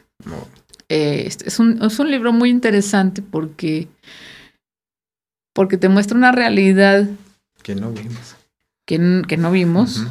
eh, y empieza él a sacar sus conclusiones, las conclusiones de, de lo que sí funcionaba y de lo que no funcionaba, ¿no? Y al final se demostró, no, o sea, sí lo demostró, lo, él concluye en base, basado en los resultados de, de otras de muchas instancias, sí. de otras muchas instancias que, con las que tenía relación, que realmente lo más efectivo para evitar el contagio era reunirte en un lugar abierto, o sea, evitar los lugares cerrados. Sí. Eh, si estaban cerrados, que estuvieran ventilados, que que el uso de mm, del gel no era tan no tan era tan, tan efectivo que el uso de cubrebocas solo era efectivo en personas con baja in, inmunidad este y que o, o, en personas que se sabían enfermas de otras comor comorbilidades sí. eh, pero en general para el, para el, para el resto de los pacientes no, salvo a menos que fueras a estar en un lugar encerrado donde hubiera mucha gente, ¿no? O sea, si ibas a un salón de clases, y ibas cine. A, al cine, eh, pero, pero nada más, no necesitabas ir a la, a la plaza de comercial con tu cubrebocas porque realmente es un lugar inmenso, pero esos lo, lo fueron, lo fueron descubriendo sí, con... durante todo este tiempo. Sí, de hecho después ¿no? fue que el, el, contagio es como más así, de, más de cerquita. ¿no? Sí, sí, sí, exactamente. Eh. Y, y, pero el hecho de que nos, de que, de que hubiésemos sufrido tanto aislamiento y no te juntes y no, y no te pongas y no te expongas, eh, creaba esta psicosis que al final del día cerraba tantos, tantos lugares, tantas fuentes de empleo y que terminó pues dañando la economía de unos más que de sí. otros, ¿no? Este yo, yo vemos gente con privilegios, porque esa es la verdad, esa es la palabra, vemos gente con privilegios, que tenemos un trabajo, se podría decir seguro, que sabíamos que no lo íbamos a perder eh, si nos enfermábamos o no, que sabíamos que no íbamos a perderlo mientras no tuviéramos que salir de casa. Como bien dices tú, o sea, tú no la padeciste tanto porque, porque tenías un, un privilegio sí, que era tener un trabajo fijo que, que el sueldo llegaba. Estuvieras sí, sí, claro. en la escuela, en la universidad o no, pero el sueldo llegaba y lo mismo pasaba conmigo. Y, pero por ejemplo, mi marido día que no trabajaba, día que no se le pagaba, ¿no? Y, y él todavía es, es privilegiado porque él tiene un sueldo relativamente bueno, eh, bueno pero había muchos empleados del lugar donde él trabaja que, que son, bueno, mano de obra, y entonces los mandaban a descanso o les hacían estas pruebas rápidas y si salían positivos, aunque fueran falsos positivos, que nadie sabía, vas para atrás y no te pago. O sea, no, no había, no había prórroga de nada. Sí. Eh, la ventaja salimos. Sí, e, eso, eso fue otra de las cosas que también me impulsaron a, obviamente a lo mejor fue, no, no, no a lo mejor, fue algo muy pretencioso, pero sí decir, pues la gente necesita algo que escuchar, algo que consumir y, y los artistas en lugar de hacer cosas, nos estamos, este, flagelando, ¿no? Decir, sí, no tengo trabajo, pues bueno, vamos a hacer algo para llamar la atención de alguna autoridad o algo, ¿no? Y, y poder darle eso a la gente que tiene a diario, que siempre menosprecia porque cree que no la tiene, pero es algo que consume todos los días. Yo no conozco una persona que no se suba al carro y no vaya escuchando el radio o su música, lo que sea. Claro. El problema es cuando hay que pagar por eso. Ay, caray, no. Dice, oye, pues es algo que consumes todos los días. ¿Cómo le vas a hacer si te... ¿Cómo sería tu vida si te quedas sin música? Si te quedas sin cine, si te quedas sin sin que, bueno, ya mucha gente no lee, ¿no? Pero, pero si, te quedas sin literatura, que e, eso es algo también que, que debería, deberíamos de tener todos, pero sí siento, y, y esto va a sonar tampoco mal, que la cultura se volvió muy elitista. La cultura siempre ha sido elitista. Totalmente. Y, y para mí, obviamente es muy chido tener una exposición de Van Gogh o una exposición de quién te gusta ay se me fue el, de Goya de Picasso lo que sea. Aquí por ejemplo la pones aquí en Saltillo. Quiénes van a ir por su propio pie. O sea gente que diga ay voy a ir a verlo obviamente vas a juntar gente toda la comunidad artística va a ir los niños de secundaria van a ir Sí, porque los van a llevar a fuerza. O sea, no va a haber ningún niño que diga, oh, sí, Van Gogh, déjame ir a verla. No les interesa porque a lo mejor ni saben quién es. Ni nada. Entonces, sí siento que nos enfocamos mucho en hacer muchos eventos a los que van siempre las mismas 10 personas. Tal vez el alarma de ya. Oh, Oye, yo soy la primera que regaña a todos por no apagar el sonido de su celular y yo lo dejé encendido. y no, no quiso. No, bueno. Vamos para que le corten mientras es mi madre. Ah, Pero ahorita le marco. Me va a quedar más con el pendiente. ya volvemos, ya volvemos. Este, bueno, sobre lo que comentas, te voy a decir el otro lado. El arte es muy elitista. Sí porque el, arte tiene la característica que para entenderlo como se debiera entender, necesitas tener, haber reflexionado algunas cuestiones relacionadas con otros, con otros, eh, con otras disciplinas, ¿no? Entonces, no escuchas igual a Bach si leíste poesía, así nunca has leído un libro. Igual no, igual no lo tocas igual. No lo tocas igual. sí, si nunca has leído. Eh, están relacionadas todas las artes, las, llamadas bellas artes, o todas las... El arte en, general. Las actividades estéticas, digamos, eh, las, actividades artísticas, que no son, que no son propiamente actividades de cultura. Em, y lo, los la va a disfrutar esta comunidad que ha tenido los medios para hacer como, para tener un criterio muy amplio y comprenderlo mejor.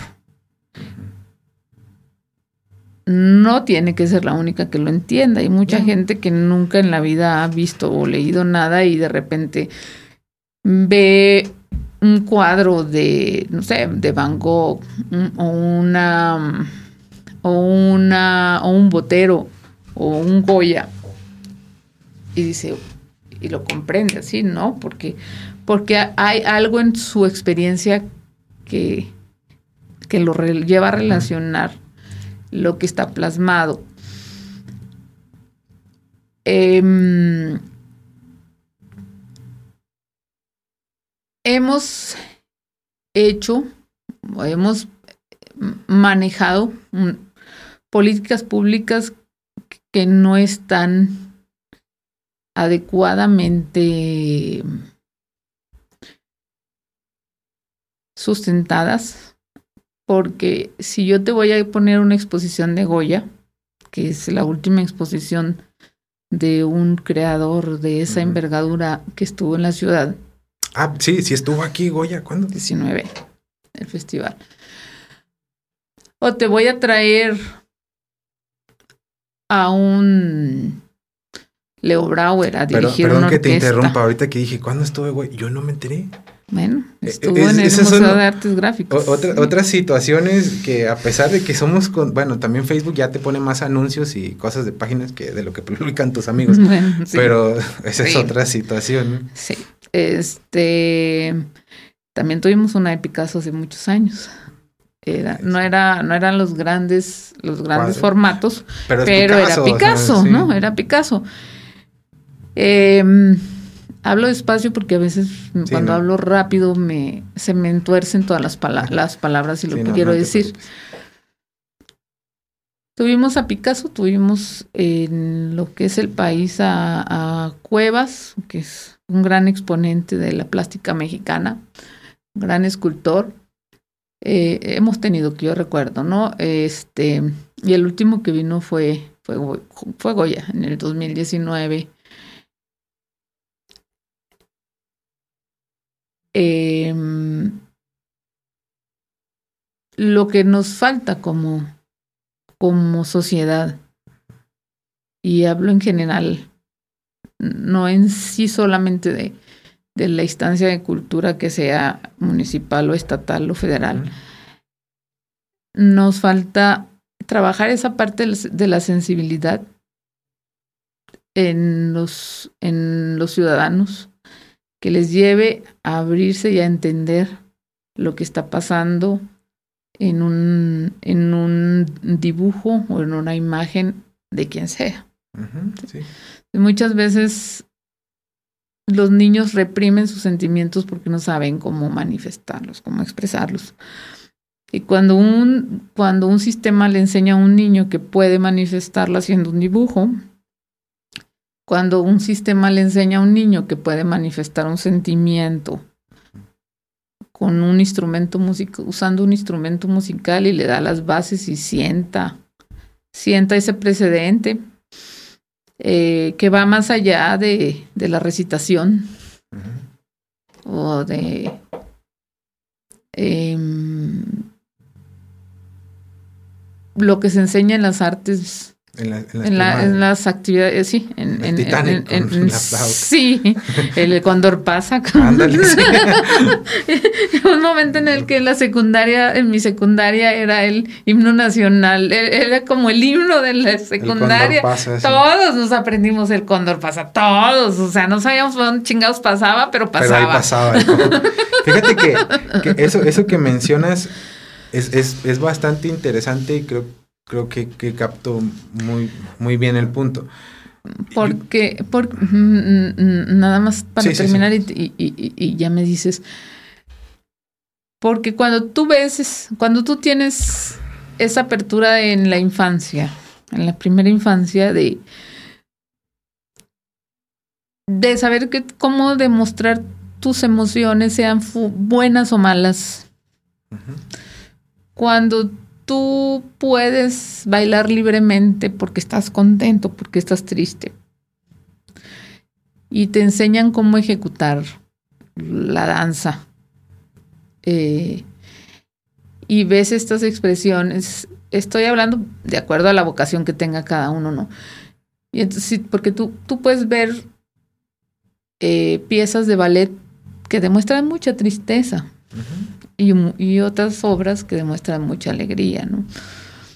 Tú puedes ver obras de teatro que demuestran que el guionista, que, que el dramaturgo, este, quiere dar un mensaje específico por de un problema social.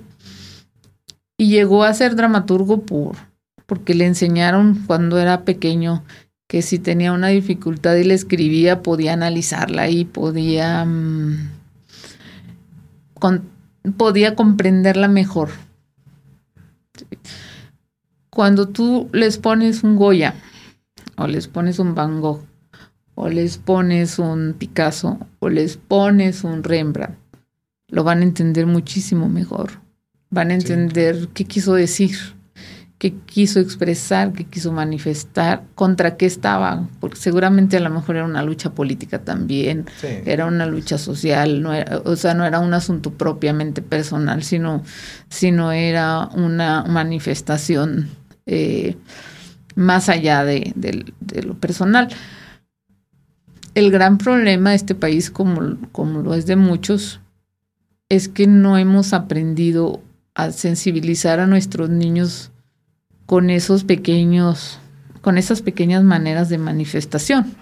Ese es mi punto de vista y, y, y, lo defenderé hasta. y, lo defenderé hasta, que alguien me muestre lo contrario. Es un, punto de vista muy bueno, pero en, en, la experiencia muy particular, mía, en una experiencia muy particular, eh, una, una vez escuché en una masterclass del Festival de Guitarra, un guitarrista que conoce muy bien, no voy a decir nombre, pero que dice, no, es que para poder ser guitarrista ustedes deben de tener dinero, porque si no estás estudiando y te mandan por las tortillas y ya no estudias y contestó un compañero, perdón por el francés, pero es como, che madre, mi mamá manda por las tortillas y yo de todos modos toco y voy y gano concursos. O sea, desde ahí tenemos como un enfoque mal, porque cada quien habla desde su posición privilegiada o no privilegiada, como le quieran decir. Y ese es un punto. Ahora, otra cosa que entendí es que a uno lo hacen crecer las las experiencias y, el hacerte las preguntas indicadas, ¿no? Claro. Como por ejemplo la pregunta que yo me he hecho desde hace varios años por, tres amigos entrañables que tuve en la escuela de música, con los cuales yo, yo toqué, o, hubo más amigos de así de ese nivel. Y has de regresar a tocar.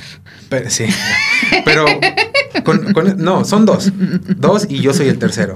E, este, estas dos personas y yo, si, si yo te digo, uno era cholo, el otro era un escato y el otro era un metalero.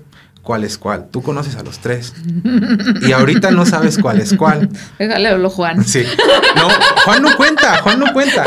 No, no, no. A ver, mi, Juanito era el socialista del, equipo porque es el líder sindical. Juanito sí. exacto. Juanito sí tuvo ese de que su papá leía, su papá escuchaba música clásica. Eh, yo no. Yo soy hijo de un taxista y de una ama de casa. Entonces, esa es la pregunta. ¿Por qué un adolescente que pintaba para ser borracho, que ni, ni tomo ahorita, ¿no? que pintaba para ser borracho, desordenado y todo, terminó siendo un guitarrista clásico que le encanta la poesía, que le encanta la música clásica? ¿Por qué pasó también con Arodi? Arodi era el de la patineta. Rayaba paredes y todo. Carlos era el cholo. Carlos, Carlos. Sí, no. Ese nunca me quedó duda que era el cholo. En, el, en, el, festival de guitarra, las banquitas del festival, él se ponía en cuclillas encima de la banca y recargaba así. Y pasaba el maestro Martínez y decía, Carlos, siéntate bien. ¿Qué? Pues estoy a gusto así, siéntate bien. Ya se sentaba bien.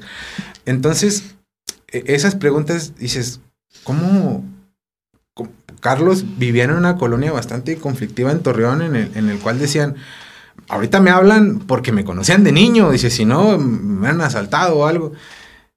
Y somos personas totalmente diferentes. no hablo de mí, pero puedo hablar por Arodi, que, que si ve un Van Gogh lo va a entender. Obviamente sí tuvieron entrenamiento, pero vamos, ¿por qué pasó ese fenómeno tan particular en tres personas? Porque, ¿cómo le hacemos para replicarlo en más? No, no que todos tengan que ser músicos o tengan que ser, no.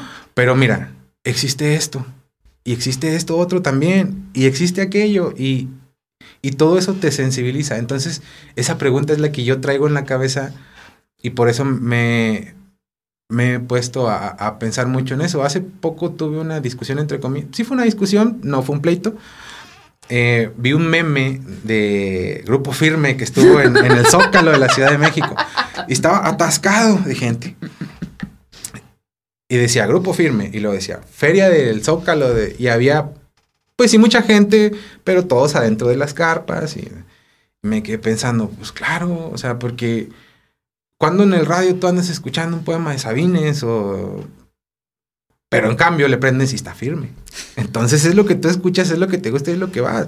No es culpa de la gente, sino es, eh, creo que es culpa de, de otras personas que no, no lo pueden presentar de una manera más atractiva y más agradable, porque esperamos que los que disfrutan de las exposiciones sean personas que tienen entrenamiento, como podemos decir nosotros, ¿no? Que fuimos a una escuela en la que estudiamos arte, en la que llevas apreciación musical, en la que llevas historia del arte, en la que llevas muchas otras cosas, pero la gente de a pie, pues es lógico que, que el grupo firme esté lleno, ¿no? Y, me escribe una, una, una chica, me dice, no, es que es culpa de los papás también. Digo, no. Mm, sí y no. Digo, más, más tirándole al no que al sí. Y luego me dice, no, sí, dice, porque yo tenía dislexia de niña y mi mamá se sentaba horas y horas conmigo a leer hasta que yo aprendí. Y dije, qué chido, te felicito. Ojalá hubiera 30 millones de mamás como la tuya, pero tu problema, mándalo a la Sierra de Guerrero. No, no, simplemente tú. y le dije, no te vayas tan lejos a un ranchito de parras. No, simplemente te lo voy a poner así de sencillo. Tu problema, mándalo a Teresitas. Es disléxico. Ah, está menso. Porque eso es lo que les dicen a los niños. Yo le di clases a un niño. Porque, porque los papás van a trabajar. Porque tienen que sacar para comer. Sí, claro, claro. Tienen que sacar para vivir, tienen que sacar para la casa. Y entonces llegan a, a, casa y te lo digo, yo no me quejo de mis hijos hago todo lo posible y lo imposible, que era lo que, te, era lo que decía ahorita cuando llegaste. de, mí pueden decir lo que quieran, me, va, me, me viene valiendo un cohete, pero hago lo posible por saber dónde les falla y dónde están bien. Yo tengo ahorita un problema con mi, mi hijo porque tiene mm, una calificación algo baja. en matemáticas. Pero si tú le pones un problema, se ven, vamos en el carro, sin cuaderno, sin lápiz, sin nada, y entonces le, le pones un, un problema matemático, o él mismo te dice, mamá, ¿cuánto es este, tantas cosas por tantas cosas? Así, ¿no? Pues cuánto es tanto por tanto. Entonces es una multiplicación, hijo, tienes que hacer cuánto es y te la saca en el aire. Sí. E, e, ese, eso es un fenómeno raro que le pasa a mucha gente. A mí me pasaba en la escuela de música. Yo reprobé solfeo. Pámara, reprobé solfeo. ¡Hola! por faltas. Bueno, y, sí, pero por faltas y por malo, porque me ponía a leer el maestro y yo era do, re, mi, el techo, la pared, la cámara. y incluso el maestro entró a un recital mío por morbo. O sea, de, este, este, este, no lee, como... Y salimos de clase y, ay, Salvador, este, sí tocas. Y yo, sí. Y sí sabes leer, yo, sí, también. o sea, nomás que soy despistado, soy así. Entonces supongo que le pasa al mismo. Sí, él, él suele sacar dieces en, en, las, en los exámenes de matemáticas de en estudiar, porque no le gusta estudiar. No, no, no, soy mamá cuerva. Yo sé lo que tengo en casa. El gran problema de sus calificaciones que bajan es porque no le gusta hacer tareas. Pues a quién. ¿A quién le gusta hacer tareas? Y cuando vino la pandemia y los encerramos ahí tres semestres de su vida para no salir a ningún lado, porque ellos sí no salían. No podíamos llevarlos a ningún lado porque todos en ningún lado los aceptaban. Pues no podían ir al súper, ni siquiera podían acompañarnos al súper, ni siquiera podían acompañarlos a la farmacia, no podían acompañarnos al abarrote porque no les permitían entrar. Y yo recuerdo que se pasaban ahí porque ellos están en un colegio particular. Y ese el colegio tenía que cobrar. Y para cobrar tenía que justificar. Y les daban clases como si estuvieran en el salón. A las siete y media estaban sentados en el comedor con un horario normal, como si estuvieran en un en su salón. Les daban un pequeño receso a las ocho y cuarto para almorzar. vuelvo a clases, no les permitían apagar las cámaras. Este, cuando está, la cámara sí, pero el micrófono no, cuando estaban en, no, el micrófono sí, pero la cámara no, cuando iban a almorzar. Luego venía el recreo, les daban 15 minutos nada más. Y luego les daban otros 15 minutos para allá a las 12, 15, 12, 40. Y cerraban a las 2, que es la hora en la que normalmente salen. Se cuenta, estaban teniendo una clase en el salón, pero en, Zoom.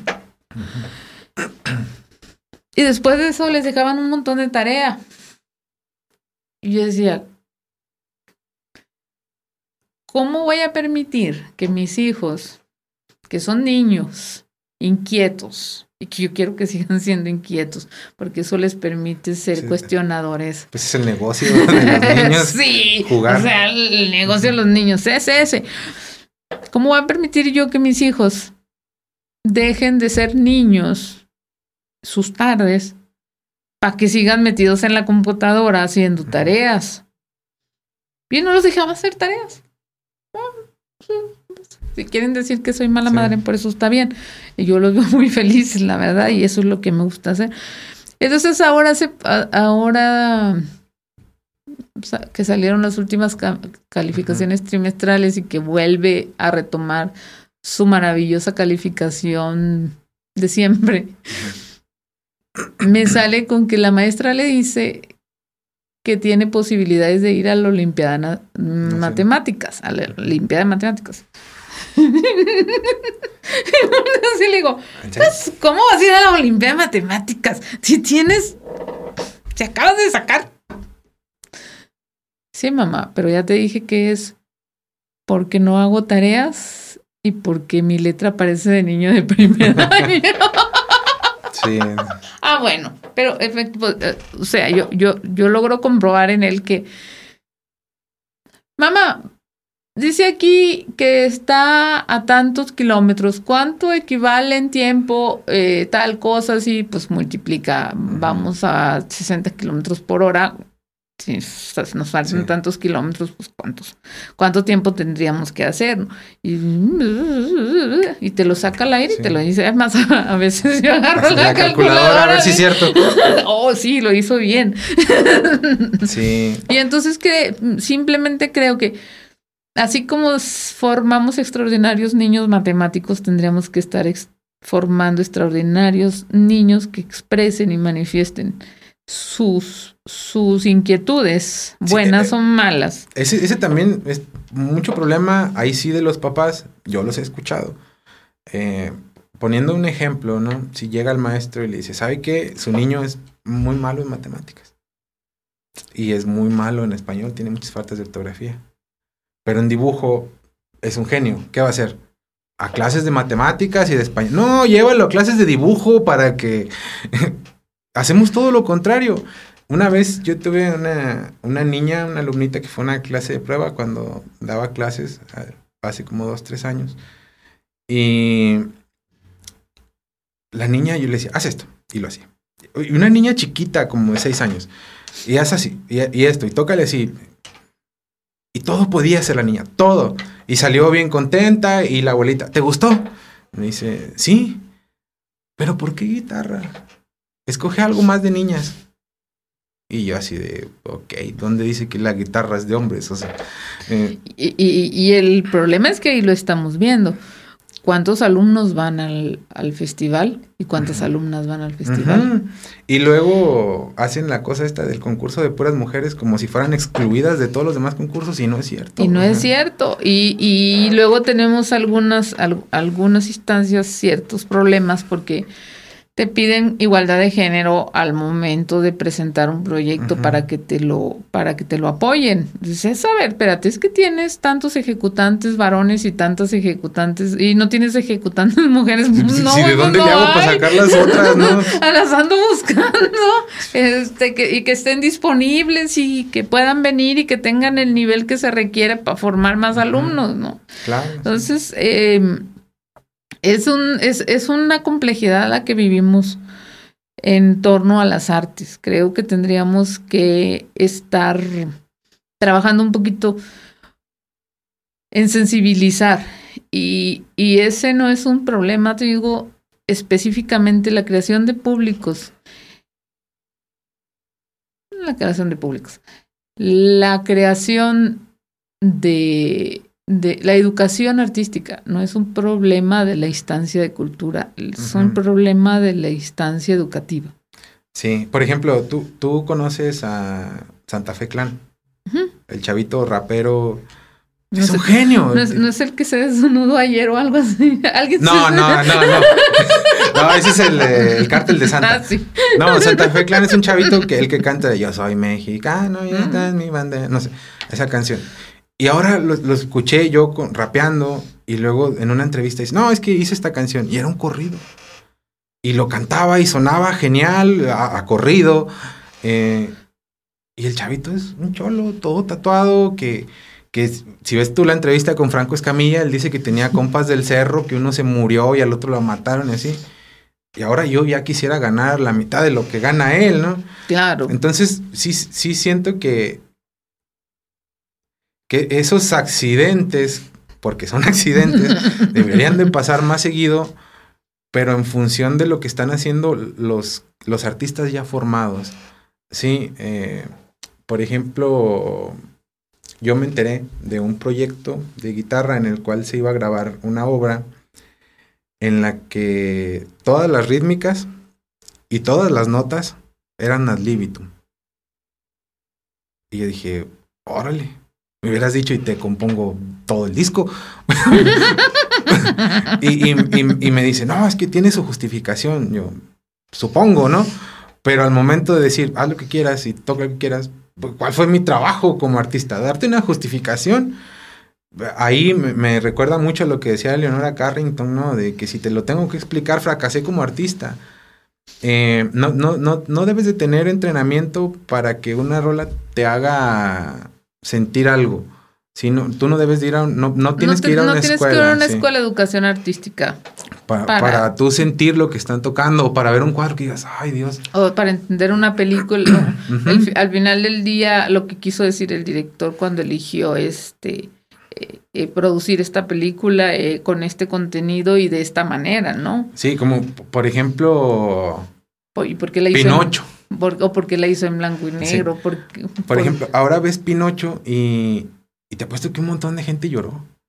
Y no era gente que estudió cine ni nada. O sea, la historia te la contaron tan bien y está tan bien hecho que tú no necesitas absolutamente ningún entrenamiento para entender lo que estás viendo. Sí, claro. Este, eh, yo recuerdo esa escena porque me tocó verla en el cine todavía.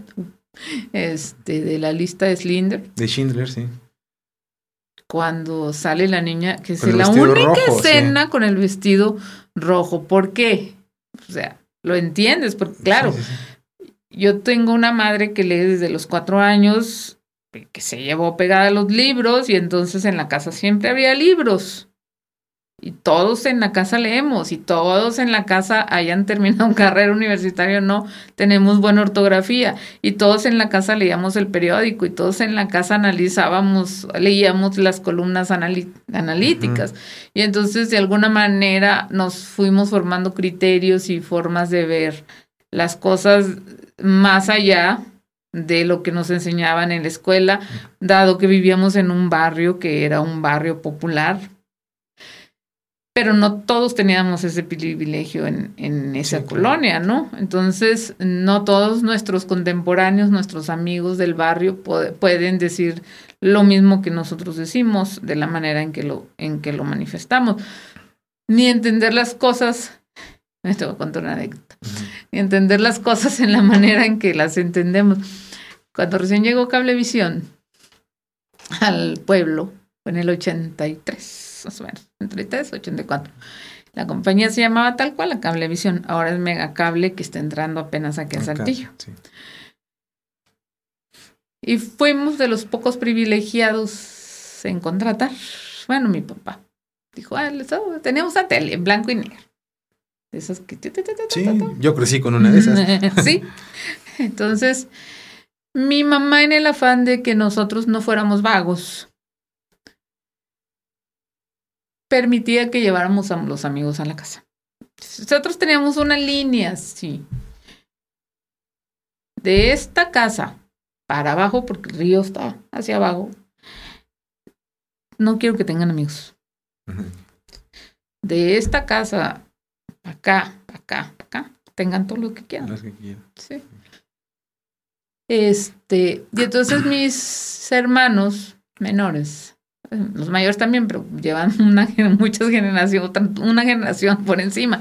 Mi referencia son mis hermanos menores. Tenían muchos amigos del, del barrio y tenían una pandilla y todo. Entonces terminaban en la casa tarde sentados viendo la televisión en el piso. Eh, era HBO, a veces era Cinemax, a veces era, digo, e, esos a veces los cambiaban. Era MTV, mm, era Disney. Esos eran como los como los más icónicos, ¿no? Los más importantes. Ya existía. No, no, todavía, no, todavía no. No, no, eso llegó mucho. eso llegó mucho. los noventas. Mucho después, sí. Noventas, Estamos hablando de los ochentas, de los, del 83, 84. Y eran en inglés. Órale. O sea, pagados por una, una programación en inglés, prácticamente. Estaba en ese tiempo en Mevisión, que después la adquirió TV Azteca, este, el Canal 5 y el Canal de las Estrellas. Y se sentaban a ver la tele, se sentaban todos. Y ya conforme iba oscureciendo, ya mi mamá le hablaba a las, a las señoras, las que tenían teléfono, oiga, eh, ya se durmió el niño aquí, eh, para que sepa que, que está aquí y que para que venga a recogerlo, ¿no? Venga por su Wendy. venga, por, su por su criatura y así nos quedamos. Pero ahorita que decíamos, había un mucho, un chico de la colonia que no voy a decir el nombre, pero pero seguramente y espero que no me esté viendo, que, no que no vaya a ver. pero bueno, así eran los motes de antes, ¿no? Él era muy moreno, muy moreno y tenía pues los dientes de frente muy grandes y entonces el, el su, su sobrenombre era el burro prieto. somos muy malditos. sí, somos buenos haciendo. y estaba él viendo muy metido en una escena de una película, no me preguntes cuál, porque sí, porque yo siempre, yo les llevaba, ellos me llevaban tres años, yo, yo era mucho menor que ellos. Estaba él muy metido en, en, la, película y, y yo supongo que le estaba entendiendo muy bien. Porque, o sea, que él estaba siguiendo muy bien la línea de, de, la fotografía, del video, porque no creo, porque inglés no sabía. Pero estaba entretenido en lo visual. Estaba muy metido en, en, entender, ¿no? Y entonces de repente acá estos que estaban distraídos porque pues no le entendían a nada, empiezan, no, ¿qué es esto? ¿Qué, qué, qué? Y empiezan escándalo de otra cosa. Y este voltea y dice, cállense. Ya no me dejaron saber qué le dijo. ¿Y qué le dijo? ¿De qué estaban hablando? ¿De qué estaban hablando? ¿Quién sabe? No, no sé. Pero bueno, a, lo que voy es que habría que ver qué escena era, habría que ver qué es lo que él estaba viendo y... Que ahora le dicen el negro González Iñárritu. sí, que, que le estaba permitiendo comprender lo que estaba pasando en, en, en, en, la película, ¿no? Porque a los, a los demás obviamente no les llamó la atención. Estaban en su mundo hablando de otras cosas. Este, esa es una anécdota de casa. Me sentí como en la carne asada donde, escuché la poesía. Yo estaba a punto de voltear. Ya, cállense, déjenme escuchar. Déjenme escuchar. Ya no, él dijo, no, ya no me dejaron entender qué fue lo que les dijo. Ya no me dejaron oír qué fue lo que le dijo, ¿no? Y sí, hay muchas anécdotas ahí en la casa porque fuimos una familia, poco, somos una familia, familia poco convencional. Eh, pero la idea de mi mamá siempre fue que todos los amigos permanecieran cerca y poderlos conocer y conocer a sus mamás y conocer de dónde venían y de qué familias eran. Este, y esa fue su manera de sabernos seguro, ¿no? Porque era un barrio sí, y la vida en el barrio antes era una cosa muy diferente a lo que soy. Pero bueno, y entonces haciendo esta pequeña mm, reflexión sobre la, familia. La educación, ah, la educación, artística que recibimos y cómo, cómo podemos desfogar y, y cómo podemos manifestar los sentimientos que tenemos, ¿no? Y eso a la larga puede ayudarnos a entender muchísimo mejor lo que el otro está tratando de decir a través de, su, de sus eh, manifestaciones. ¿Qué haría Salvador Arciniega? ¿Qué, ¿Qué podría decir? Yo quisiera, yo quisiera, yo me, yo tengo un compromiso particular, personal, etcétera, para mejorar las condiciones culturales de la ciudad. Mm, condiciones culturales y artísticas, con cosas muy diferentes, ¿no? ¿Qué haría yo? A ver. Es, bastante complicado. La pregunta del millón. Mm, híjole. Fíjate bien, fuiste un niño que empezó a, a estudiar música de acuerdo a tu, a, tu intención un poco tardío. un poco tardío, digamos que sí. Sin embargo, lo has hecho bastante bien. Estás haciendo tus propias composiciones, estás creando tus, tus propias, tus propias, este canciones, estás haciendo estos, estas fusiones entre lo poético, entre lo musical, estás eh, dejando un, dejando, haciendo un poco a un lado de la parte rígida de la guitarra y estás tomando eh, un camino que, con el que te sientes más cómodo, más seguro. Eres un ciudadano un, pues, trabajas para una universidad, em, eres un buen tipo. Gracias. eres un buen tipo, este, que al final del día todos quisiéramos que, que nuestros amigos fueran buenos tipos, ¿no? Em, ¿Cuál propondrías tú? ¿Qué propondrías tú decir desde mi desde mi eje de acción, desde mi punto de acción, desde mi, de mi ejercicio como profesionista, como, como músico, como creador, como gestor, como promotor, como lo que te consideres, mi compromiso pudiera ser este, ¿no? ¿Cuál sería más bien como tu propuesta para decir, creo que seríamos o crearíamos mejores ciudadanos o iríamos a un lugar, o llevaríamos a la cultura o el desarrollo de las artes a un mejor lugar si trabajáramos en este sentido. Lo, lo primero que diría es trabajar en el sentido de la humildad como artista. Porque desde que entras al mundo del arte te enseñan a romantizar lo que estás haciendo y, te llegas a veces a sentir como un peldaño más arriba que, mucha gente, cosa que no es cierto. Eres una persona como cualquier otra. Que come. Sí, claro, y que va al baño y, que se equivoca. Exacto. Pero no lo vemos así. Entonces, al, creer que nosotros tenemos como esta superioridad, busca, hacemos cosas muy rebuscadas. Que eso en lugar de, de atraer yo, yo, estoy muy enfocado en los adolescentes. A mí, francamente, en, este punto no me interesaría yo generar un proyecto para gente de 30 o más.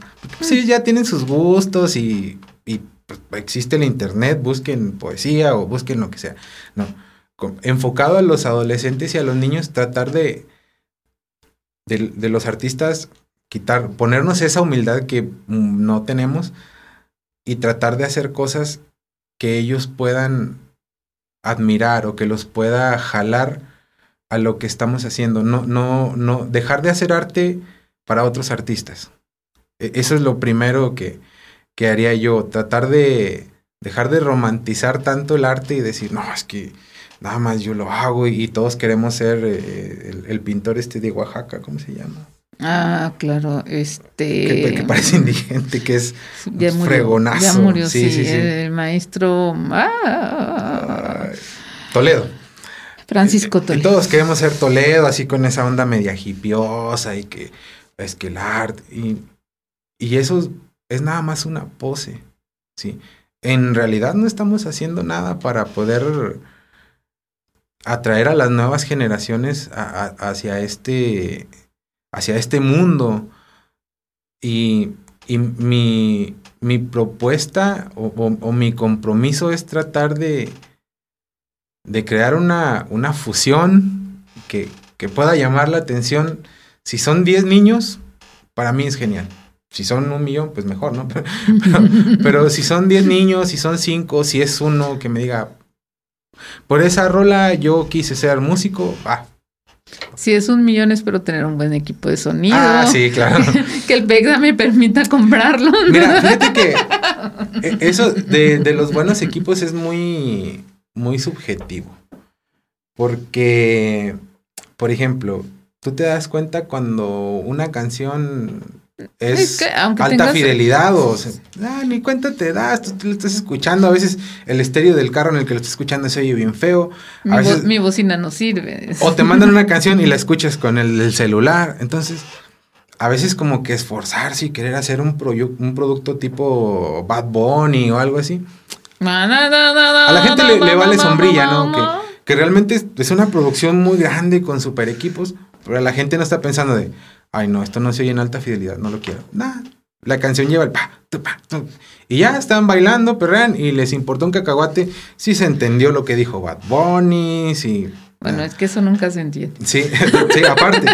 Pero. No, bueno, me refería a cuando, cuando me dices tú si es un niño o un millón, me refería a que el sonido le llegue al millón. Ah, bueno, sí, sí, sí. Para que La escuchen amplificación le llegue al millón, ¿no? Sí, entonces suena muy, va a sonar muy feo esto, pero el compromiso es más para conmigo de hacer lo que a mí me gusta, enfocado en, en llenar las expectativas del chava de 14, 15 años. Sí, porque siento que si lo pudieron lograr conmigo eh, en, en, una parte muy pequeñita el maestro Andrés Lisiaga y en una parte muy grande el maestro Martín, se puede lograr con otras personas. Sí, si, lo pudieron lograr con Carlos, con Arodi, con, con, muchos otros guitarristas que yo conozco que dicen, dicen, vato, es que si no fuera por la música, yo chambearía en una maquila, que, que no es nada, malo. Es, muy bueno, pero... O otros que dicen, yo sería borrachento o, yo sería un drogadicto sin, sin nada que, sin ninguna aspiración si no fuera por la música, ¿no? Y, creo que eso nos, nos permitió construirnos una vida que realmente nos gusta mucho y que, que no, nos, no nos genera el querer escaparnos de esa vida cada fin de semana. Conozco mucha gente que lo que esperan es que sea viernes para poder emborracharse o salirse de fiesta y, otra vez es lunes y a sufrir con esto. Ay, Ya mañana es lunes. No estoy diciendo que yo todos los días me despierto y digo, wow, la guitarra. No, hay días en los que no quiero, no tengo ganas de tocar porque te saturas o algo. Pero siempre estás tratando de hacer lo que te gusta. Entonces, al tener yo ese compromiso para conmigo mismo, me hace externarlo para con las demás personas. Entonces, tratar de, de exponerles un, un, panorama del arte a, a, todos los adolescentes que sea muy digerible para ellos y que eso cambie sus vidas y los lleve en las direcciones que ellos se quieran ir. Claro. Sí, porque cuando, cuando tienes eso, o como, por ejemplo, como, como hombre, nos enseñan que no hay que llorar. A lo mejor ahorita las generaciones antes que yo, ya es otra cosa. A mí no me tocó así, o sea, a mí sí era de no llores y tú aguántate. Que no eres hombre. Sí, exacto. ¿Cómo le haces cuando lees un poema que, que, te dan muchas ganas de llorar, no? Una canción. O una canción y que te la aguantas. Y, y el momento en el que lees un poema y dices, tú te sinceras y dices, me, me vas a hacer llorar y voy a llorar con el poema, tu vida cambia. Porque es, es, como lo que yo mencionaba hace rato de que no cantaba por vergüenza. Cuando yo acepté que era la vergüenza lo que, lo, que me lo impedía, avancé. Diste un paso, sí. claro. Entonces, cuando uno tiene esas ciertas cositas que, que dicen, mira, no te leas un poema de Octavio Paz. mejor léete este de Sabines, que está bien bonito. O lee este poema de, de Benedetti. O, y luego ya conforme te vaya gustando, vas avanzando. Pero no, no me gustaría llegar y, decirle, mira, es que aquí está el Garnica, si le entiendes bien y si no también. Aquí está la sonata de ginastera y pues tú vas a escoger. Si te gusta, está chido. Si te gusta, está chido. Y aparte hay, hay, hay, entendimientos malos. Yo, yo vi un video de Sabrina y que en paz descanse, en el cual ella habla que la sonata de ginastera es algo diabólico y que la música es agresiva y no y luego viene Eduardo Pierri aquí dice no es que este es un ritmo de los Andes y esto es argentino y, y luego lo escuchas y dices ah sí cierto con él sí suena entonces eh, esos malos enfoques todavía alejan más a la gente de, lo que hacemos. Yo tengo un recuerdo bien lindo tuyo y mío que no, que tal vez tú no recuerdas. Estábamos en el festival, ya en el, creo que era el concierto de cierre, y Leo Brauer estaba dirigiendo a la camerata, porque ya, fue hace años, todavía no estaba la orquesta. Y estaban tocando un día de noviembre. Entonces tú estabas sentado en tu área de alumno. Sí. Y yo estaba más o menos al mismo nivel, pero en, la de los maestros. no, no, no. Este, yo normalmente me siento en el lateral izquierdo. Y tú estabas acá en el centro, pero estábamos, estábamos relativamente cerca, nos separaba solo el pasillo. Y estaban tocando el, el, este, el día de noviembre. Sí, sí, ¿no? Así es. Sí, sí, sí, Y estábamos como estúpidos los dos así. ah. Ah, yo no estudié arte. Sin embargo, a mí me tenía... Ah. y luego publiqué yo y en Facebook puse, qué bonita canción es el, día de noviembre. Es así como un regalo que León le hizo al mundo. Una frase así puse, ¿no? El día de noviembre. Un día de noviembre, ¿no? Se llama un día. De sí, un día de noviembre. Y me, y me contestas al momento y dice, es de las más bonitas. Una, una cuestión así dije, mira, estamos, estamos bien metidos escuchando lo que, lo que está tratando de decir, ¿no? Porque ni noviembre era. ni noviembre rein tampoco. Sí, por, por, ejemplo, esa, algo, algo que me pasa mucho a mí es, volviendo a lo creativo, voy a agarrar el, el, punto de Brauer. Eh, noviembre, un día de noviembre eh, es, una, es música para una película. Entonces, e, esa, esa música obedece a, algo que se está contando en una escena. Y todo, todo lo que yo hago, que sea mucho, sea poco, sea bueno, sea malo, es eso, ¿sí? Yo no estoy pensando tanto en una, en una canción, yo estoy pensando en una escena de que me imagino esto, entonces creo que esta música le podría quedar como un proceso de película, ¿no? Sí, es como contar una historia a través de, las notas, ¿no? Sí, es como lo, que le dijeron a Hans Zimmer eh, cuando hizo Interstellar. Que le dijeron, mira, se trata de un papá que tiene una hija que no sé qué, pero nada más hasta aquí te voy a decir.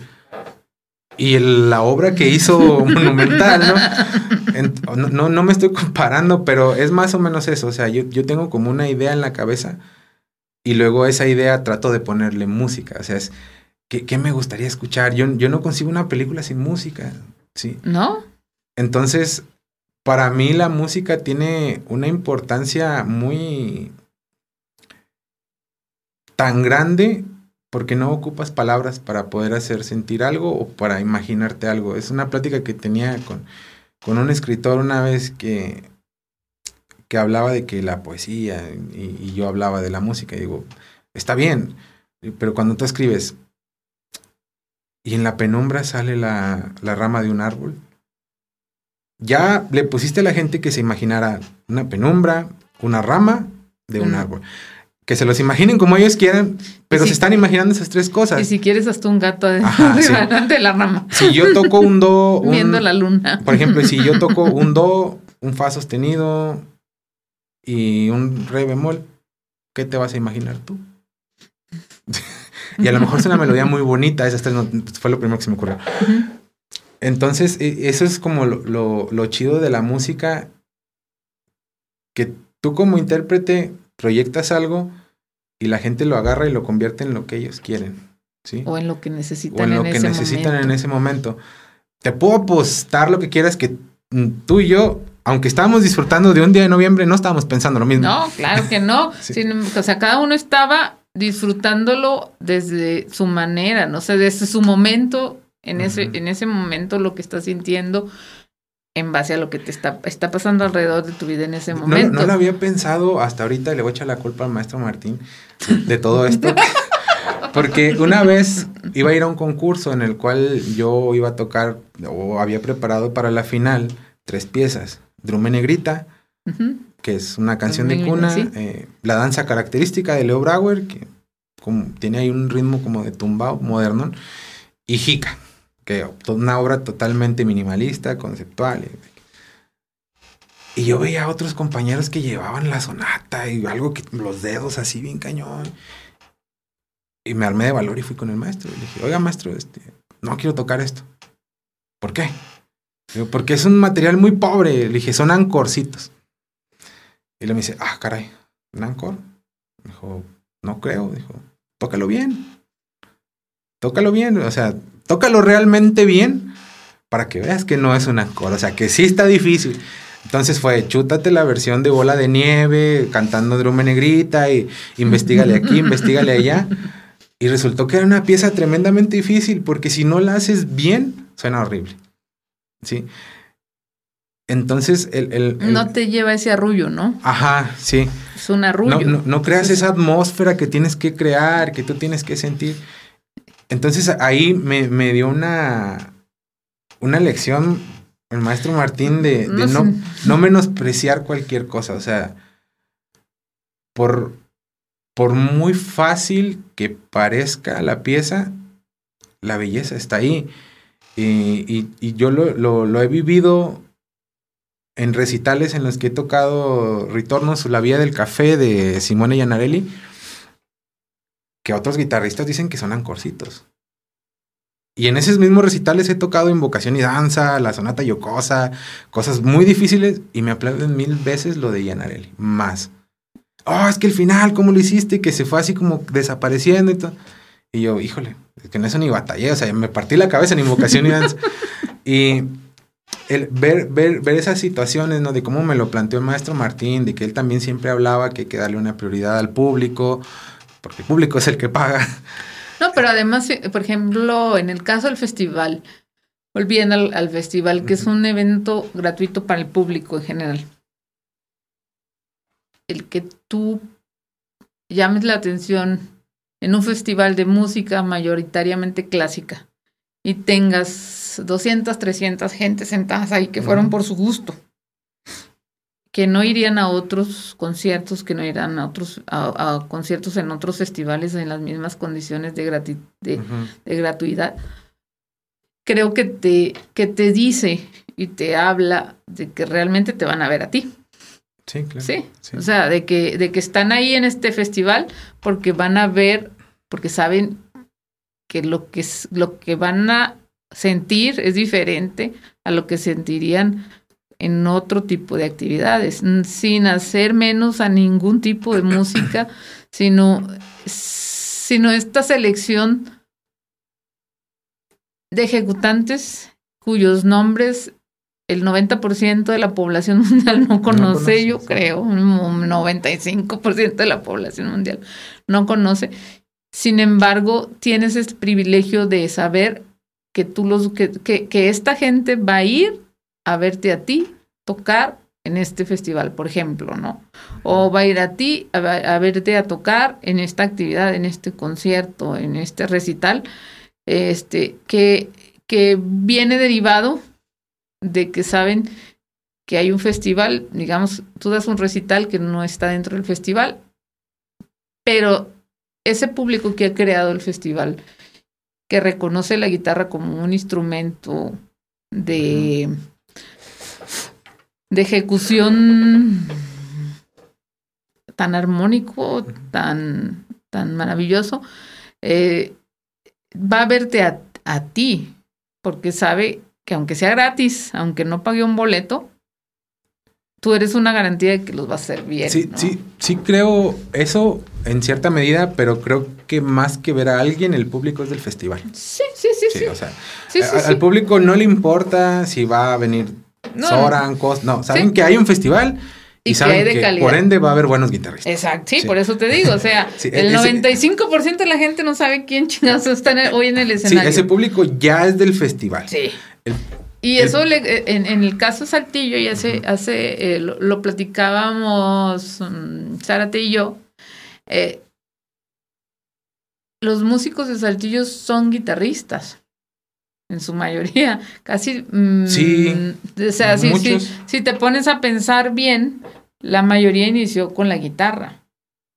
Pues que la guitarra es un instrumento muy accesible, que no es lo mismo comprar una guitarra en Soriana que ir a comprar un piano usado. no, sale lo mismo, ¿no? Entonces la guitarra te permite eso. Lo, la, la pregunta es, ¿cómo le hacemos para tener ese público el resto del año? ¿Sí? Porque todos esperamos esa semana en julio en la cual es de una calidad muy buena, pero ¿y el resto del año? ¿Dónde tocamos los demás guitarristas que, que, continuamos aquí? ¿Dónde está esa actividad? No podemos y no, y no dar, porque no es como que los guitarristas de aquí todos participemos en el festival. O sea, ¿dónde, nos podemos desarrollar? ¿Cómo, cómo tenemos ese público que ya existe en el festival? ¿no? ¿Cómo lo trasladamos un poquito a todo lo demás que existe? ¿no? Porque es como en, en verano se espera el festival de guitarra y luego sabemos que es el de Saltillo y luego viene el de las artes. Y no, el órgano. Sí, y no importa quién venga sabemos que el festival existe y, que va a venir gente de calidad, pero ¿cómo le hacemos para todas las demás épocas del año que la gente de aquí siga teniendo esa actividad? Yo pienso que tendríamos que estudiar la dinámica de la, de la gente, ¿no? Sí, claro. En, mucho, en muchos sentidos. Porque tampoco se trata de pon recitales nada más. No, no, la, la dinámica de la gente. Yo soy, yo soy creyente que el hecho de tener siempre todos los recitales en el centro de la ciudad no nos beneficia, porque somos este grupo del que te hablaba, que o somos músicos, o somos artistas, o somos escritores, o somos artistas visuales, que sabemos que existe porque nos queremos ver en la cartelera y entonces ya de chutada pues, vemos a, a, quién más va a estar, ¿no? Pero no estamos llegando a otras personas que no tienen una relación cercana con lo que está pasando en, en, en el desarrollo artístico de la ciudad que no están enteradas y que no saben, por ejemplo, a veces ni siquiera saben que hay un festival de guitarra. No, y simplemente escuchan en la palabra centro y dicen no. Qué hueva. Gracias. Estacionamientos, no. Y ahora con los. Exacto, sí. Eh, y, siempre lleno y luego, eh, no, mejor gracias, no.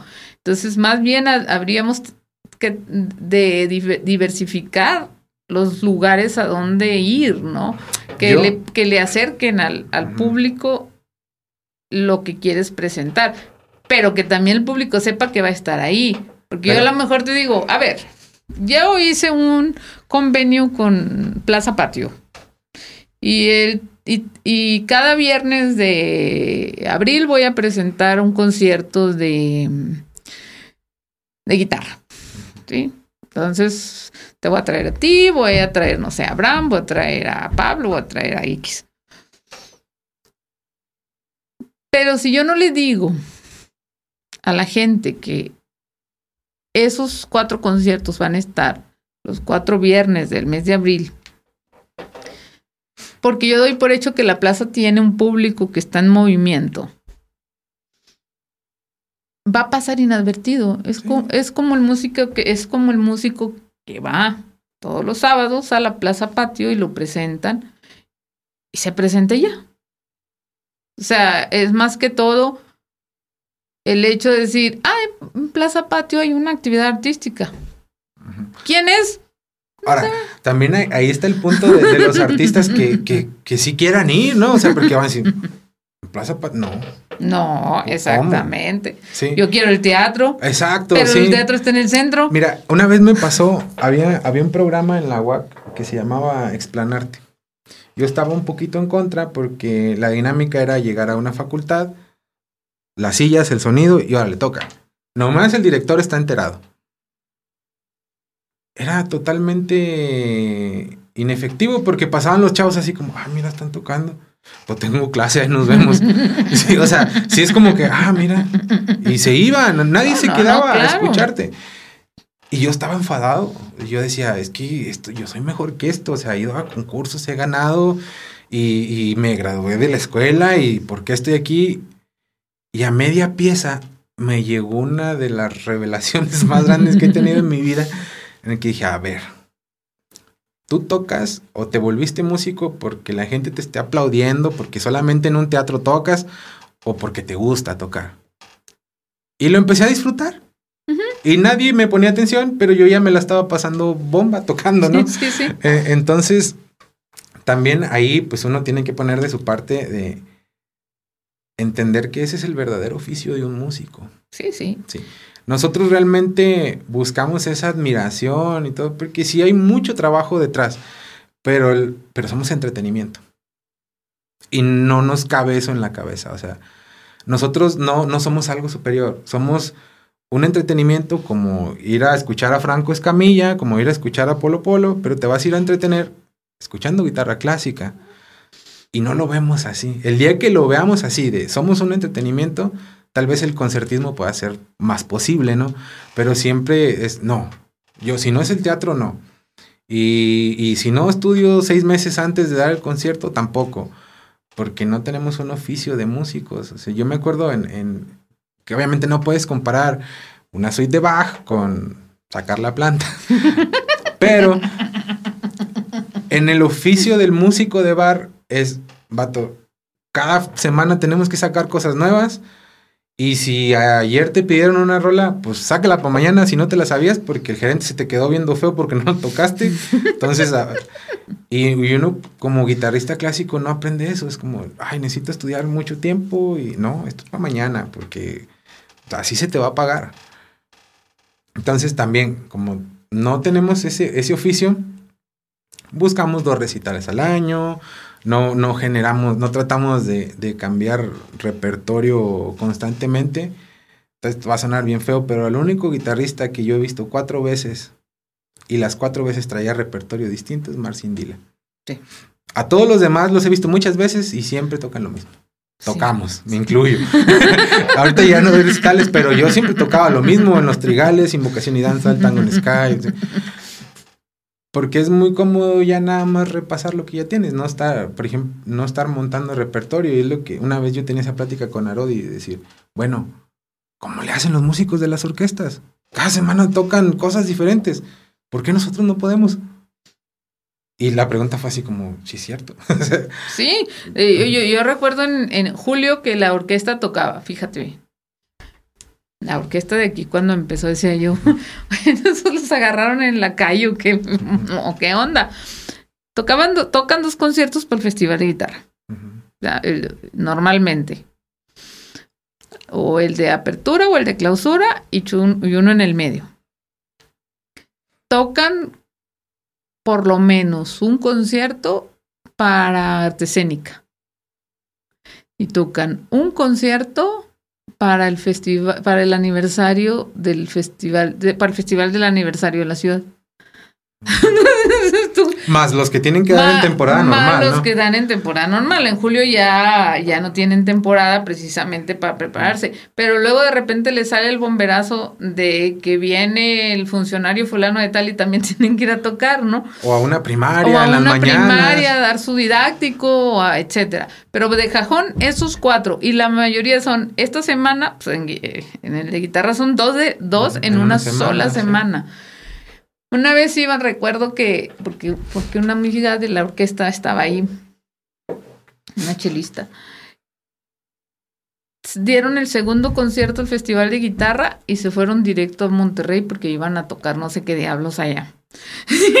Dije yo, pero, acabas de tocar aquí con... No recuerdo quién los dirigió. No recuerdo si fue Leo o quién los dirigió. Los dirigió alguien. O, o tocaron con alguien Y ahora te vas a Monterrey hoy mismo a tocar otro, ¿cómo, cómo le hacen? Fíjate que uno de los días más, en los que más músico me sentí y más feliz anduve, en la mañana tenía un recital en Torreón con guitarras de cámara de la UAC, iba a estar el rector y regresando fui a tocar al Vito Alessio Robles, a acompañar a Claudia Gutiérrez con Cantaba la Muerte, acompañamos a Rodillo y de ahí me fui a tocar al bar. O sea, eran tres cosas que no tenían nada que ver, pero yo decía, wow, me siento músico, me siento bien chido porque porque pude hacer una cosa y me salió bien, y luego acompañé otra y me salió también bien, y ahorita lo que voy a hacer ahorita me tiene que salir bien también. Tiene que salir bien. Pero, pero sí, sí creo que obedece un poco a la falta de oficio. Y los músicos de las orquestas lo tienen. Sí, lo tienen. Y, y, nosotros no. Ahora, volviendo a, a qué haría como una propuesta cultural, primero iría a platicar con Nata. Con Natanael. Sí, es uno de los proyectos más exitosos que, que he visto aquí en la ciudad, porque fue un proyecto que empezó como particular, en el que cobraban las entradas y luego pasó a ser parte del gobierno y se seguían cobrando las entradas. Y aquí en Saltillo, si no es gratis, nadie va. Y, la filarmónica sí jala gente. Entonces, para mí es eso. Vamos a hablar con Ata, ¿qué hizo, no? O sea, para, para, poder replicarlo nosotros o, para poder tener otros proyectos exitosos en, en la ciudad, por, porque lo hizo bastante bien, ¿no? Entonces... Y, fíjate que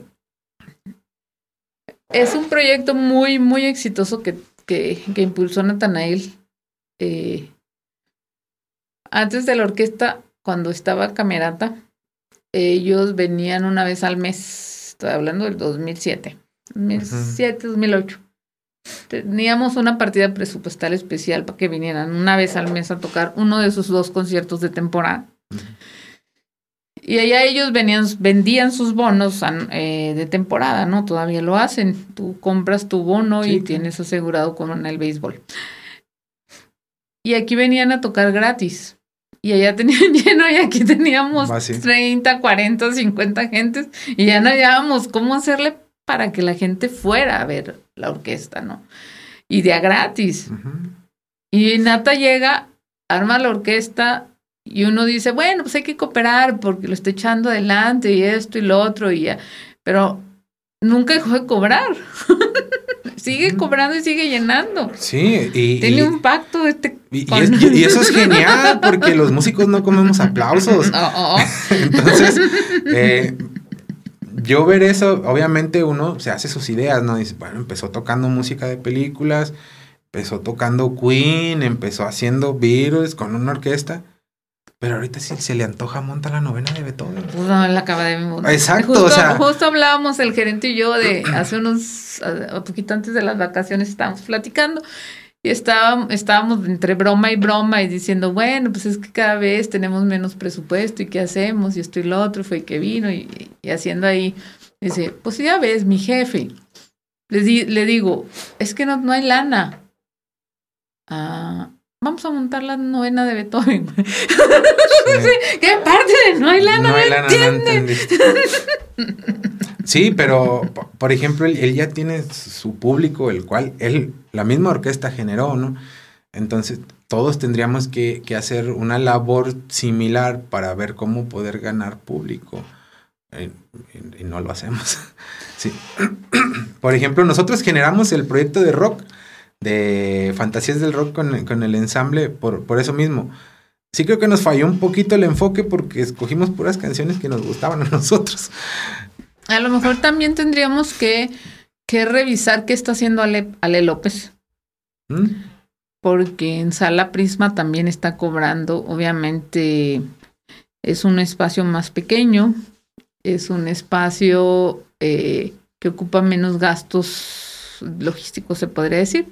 Desconozco muy bien cómo funciona el espacio.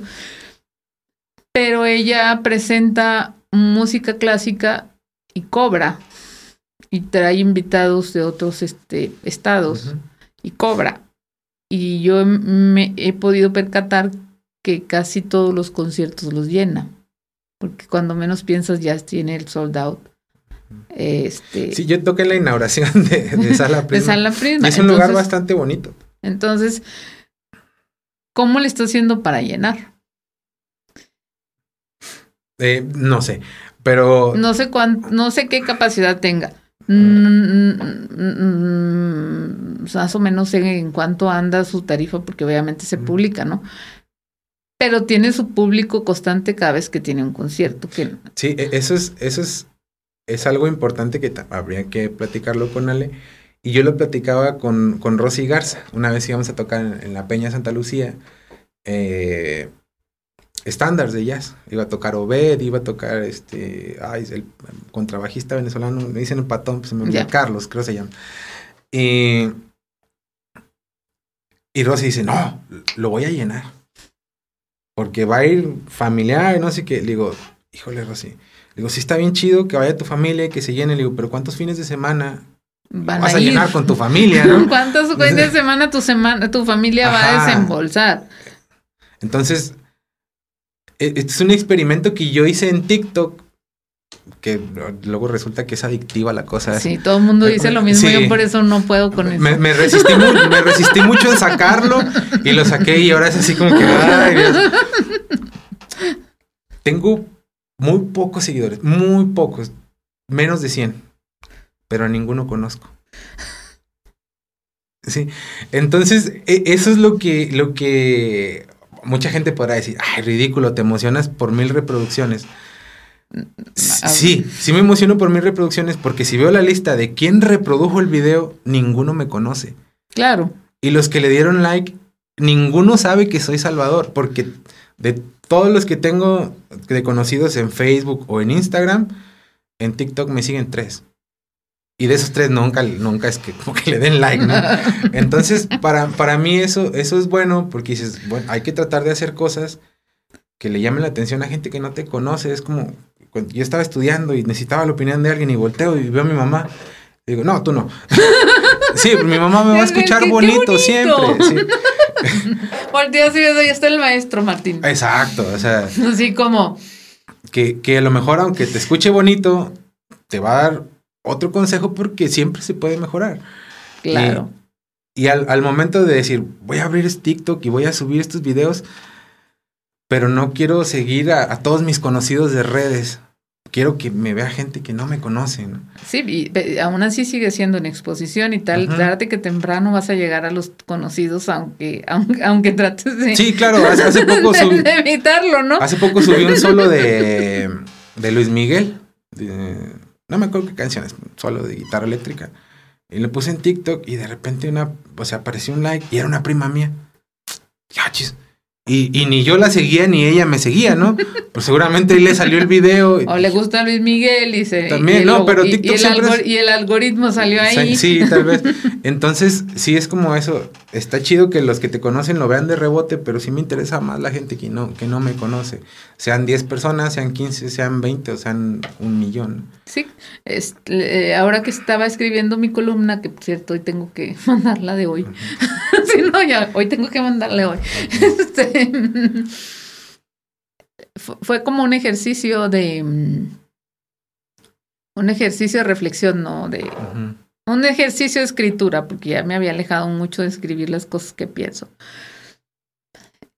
Y, y le hablo a alguien que conozco y le digo, necesito que me ayudes con esto. Y dice, sí, claro, tú manda, y tú échalas para acá.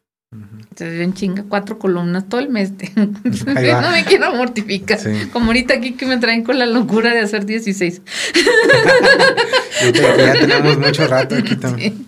Entonces me dice, eh, no le he querido preguntar cuánto tráfico hay, quién me lee, quién no me lee. O sea, yo sé que esas, esos datos pues te los da obviamente el, el, el, la página web. Sé que si se los pregunto me los va a decir con la certeza de que si son dos o es uno no es nadie, me lo va a decir tal cual. Yo quiero pensar que está ahí y que cualquiera puede tener acceso y que cualquiera puede leerlo, ¿no? Más allá de que cuando yo lo comparto en Facebook para que sepa que ya se subió y que ya está ahí, que ya lo puedes leer, me den o no me den likes. Simplemente es una manera de manifestarme, porque es la única manera que conozco o de la que tengo algo de, de talento para, para manifestar lo que pienso, ¿no? A, veces el like no es tan importante porque no todo el mundo te da like. pero mucha gente sí lo ve. Sí, pero mucha gente sí lo ve. Yo, yo veo en Instagram mis historias, mucha gente las ve, pero comparto algo y esa gente no le da like. No. Pero sí están al pendiente de qué estoy haciendo, porque siempre ven las historias. Entonces, pues así es como... Y yo empecé a hacer unos reels. que no son otra cosa más que un día que estaba en Mazatlán y mis hijos estaban bañando y entonces yo estaba en mi silla viéndolos y, me tomé una foto, no una foto, un video haciendo caras y gestos con el sol, con el sol. Mm. Y entonces empecé a hacer reels con, con frases pregrabadas, ¿no? Sí. Los empecé a subir, casi todos son los el mismo video o un segmento del mismo video. por ejemplo, hay uno que dice, esto, este, dice, es de la voz de Eduardo Yáñez. Dice, yo sé que algún día voy a volver. Porque me gusta el chupe. Ah, me encanta, ¿no? Sí, sí, lo he visto. Un día me voy a poner una pedota. Un día me voy a poner otra pedota. Y yo estoy haciendo los gestos de pero en realidad son gestos que estoy haciendo con la luz del sol, porque todo esto lo hice después que volví de las vacaciones. Y de repente me llegan notificaciones y dice, tu reel ha llegado a 100 reproducciones. ¡Ah, chingado, que los está viendo! Sí, exacto. Por una vez, la primera vez que yo tuve un, un reel así que tuvo muchas reproducciones, que tampoco es como que se haya vuelto viral, pero tuvo como, como 2000 reproducciones, fue estaba viendo una caricatura de Ricky Morty y la, en la cabeza se me quedó el y luego me, iba a poner a estudiar y toqué un intervalo que sonó el para. y la saqué y la subí y un chorro de gente la vio. Y dices, y a veces que te esfuerzas de, oh, voy a hacer esto para que la gente no lo ve nadie. está, está bien raro eso. Pues bueno, este está muy deliciosa esta, esta conversación, esta charla, y sobre todo por tantos años de conocernos y de, y de, y de sabernos los gestos. Sí, sí, sí. pero, pero todo lo bueno llega a su fin. Sí, sí, tiene que acabar. Este, gracias, mil, mil gracias, Salvador, por, por venir, mil gracias por darme estas ideas de manera involuntaria. de, de entrarle aquí. Eh, Creo que eres un gran músico, creo que... Muchas gracias. El simple hecho de decir y de, aceptar que quieres hacer lo que te gusta, independientemente de que otros piensen si lo has, si lo si, tomaste una buena o no decisión, una buena o una mala decisión, porque si a mí no me, a mí no me queda duda que lo haces bien. Gracias. Eh, mm, lo, lo que pudiera hacer es si, si otros piensan, tomaste o no una buena decisión, pero al final del día, ¿qué importa lo que los demás piensen mientras tú estés contento y estés feliz? Sí, claro. Y lo disfrutes, porque si algo tiene el arte, si algo tiene la creatividad, si algo tiene, es el, el sentirte a gusto con lo que estás haciendo y aplica para todo. Se aplica en todos los campos, en todas las disciplinas, no nada más las artísticas. Eh, los, los que hacen su trabajo con pasión no están trabajando. Están, están viviendo y disfrutando una vida a base de logros, ¿no? Te, pagan por hacer algo que harías gratis. Te pagan por algo que harías, sí, exactamente, y te, y te das te llega el alimento a tu mesa y te llega el dinero para la renta y te llega el dinero para transportarte y para facilitarte la vida y para vestir y para seguir disfrutando de lo que haces y para seguir mejorando los instrumentos o los fierros como decimos aquí aquí en campus este para seguir comprando fierros que me hagan que se oiga mejor lo que hago no entonces creo que, que esa pasión con que lo estás haciendo es entrañable y es admirable. Gracias. Y verte acompañado de tantos, de tantos coahuilenses adoptados o no, eh, este, que también están haciendo cosas tan padres y que se puedan unir y, hacer en un solo lenguaje las cosas que hacen es, es simplemente fabuloso y es simplemente asombroso. Y, y, y que quede siempre una constancia de que no estamos detenidos, que no estamos parados, que no estamos esperando a ver quién pasa y nos da pan, un, peso para el pan, sino que estamos haciendo cosas, nos den dinero o no nos den dinero. ¿no? Sí, hay, hay, un poema que, termina con, una frase que dice que hay que movernos mucho para encontrar la mirada, para encontrar la gota, la mirada o el beso. Y con esa frase cerramos. Muy bien. Muchas gracias, Anita, por la invitación y cuando gustes, aquí estamos. Claro que sí. Muchas gracias. Muchas gracias.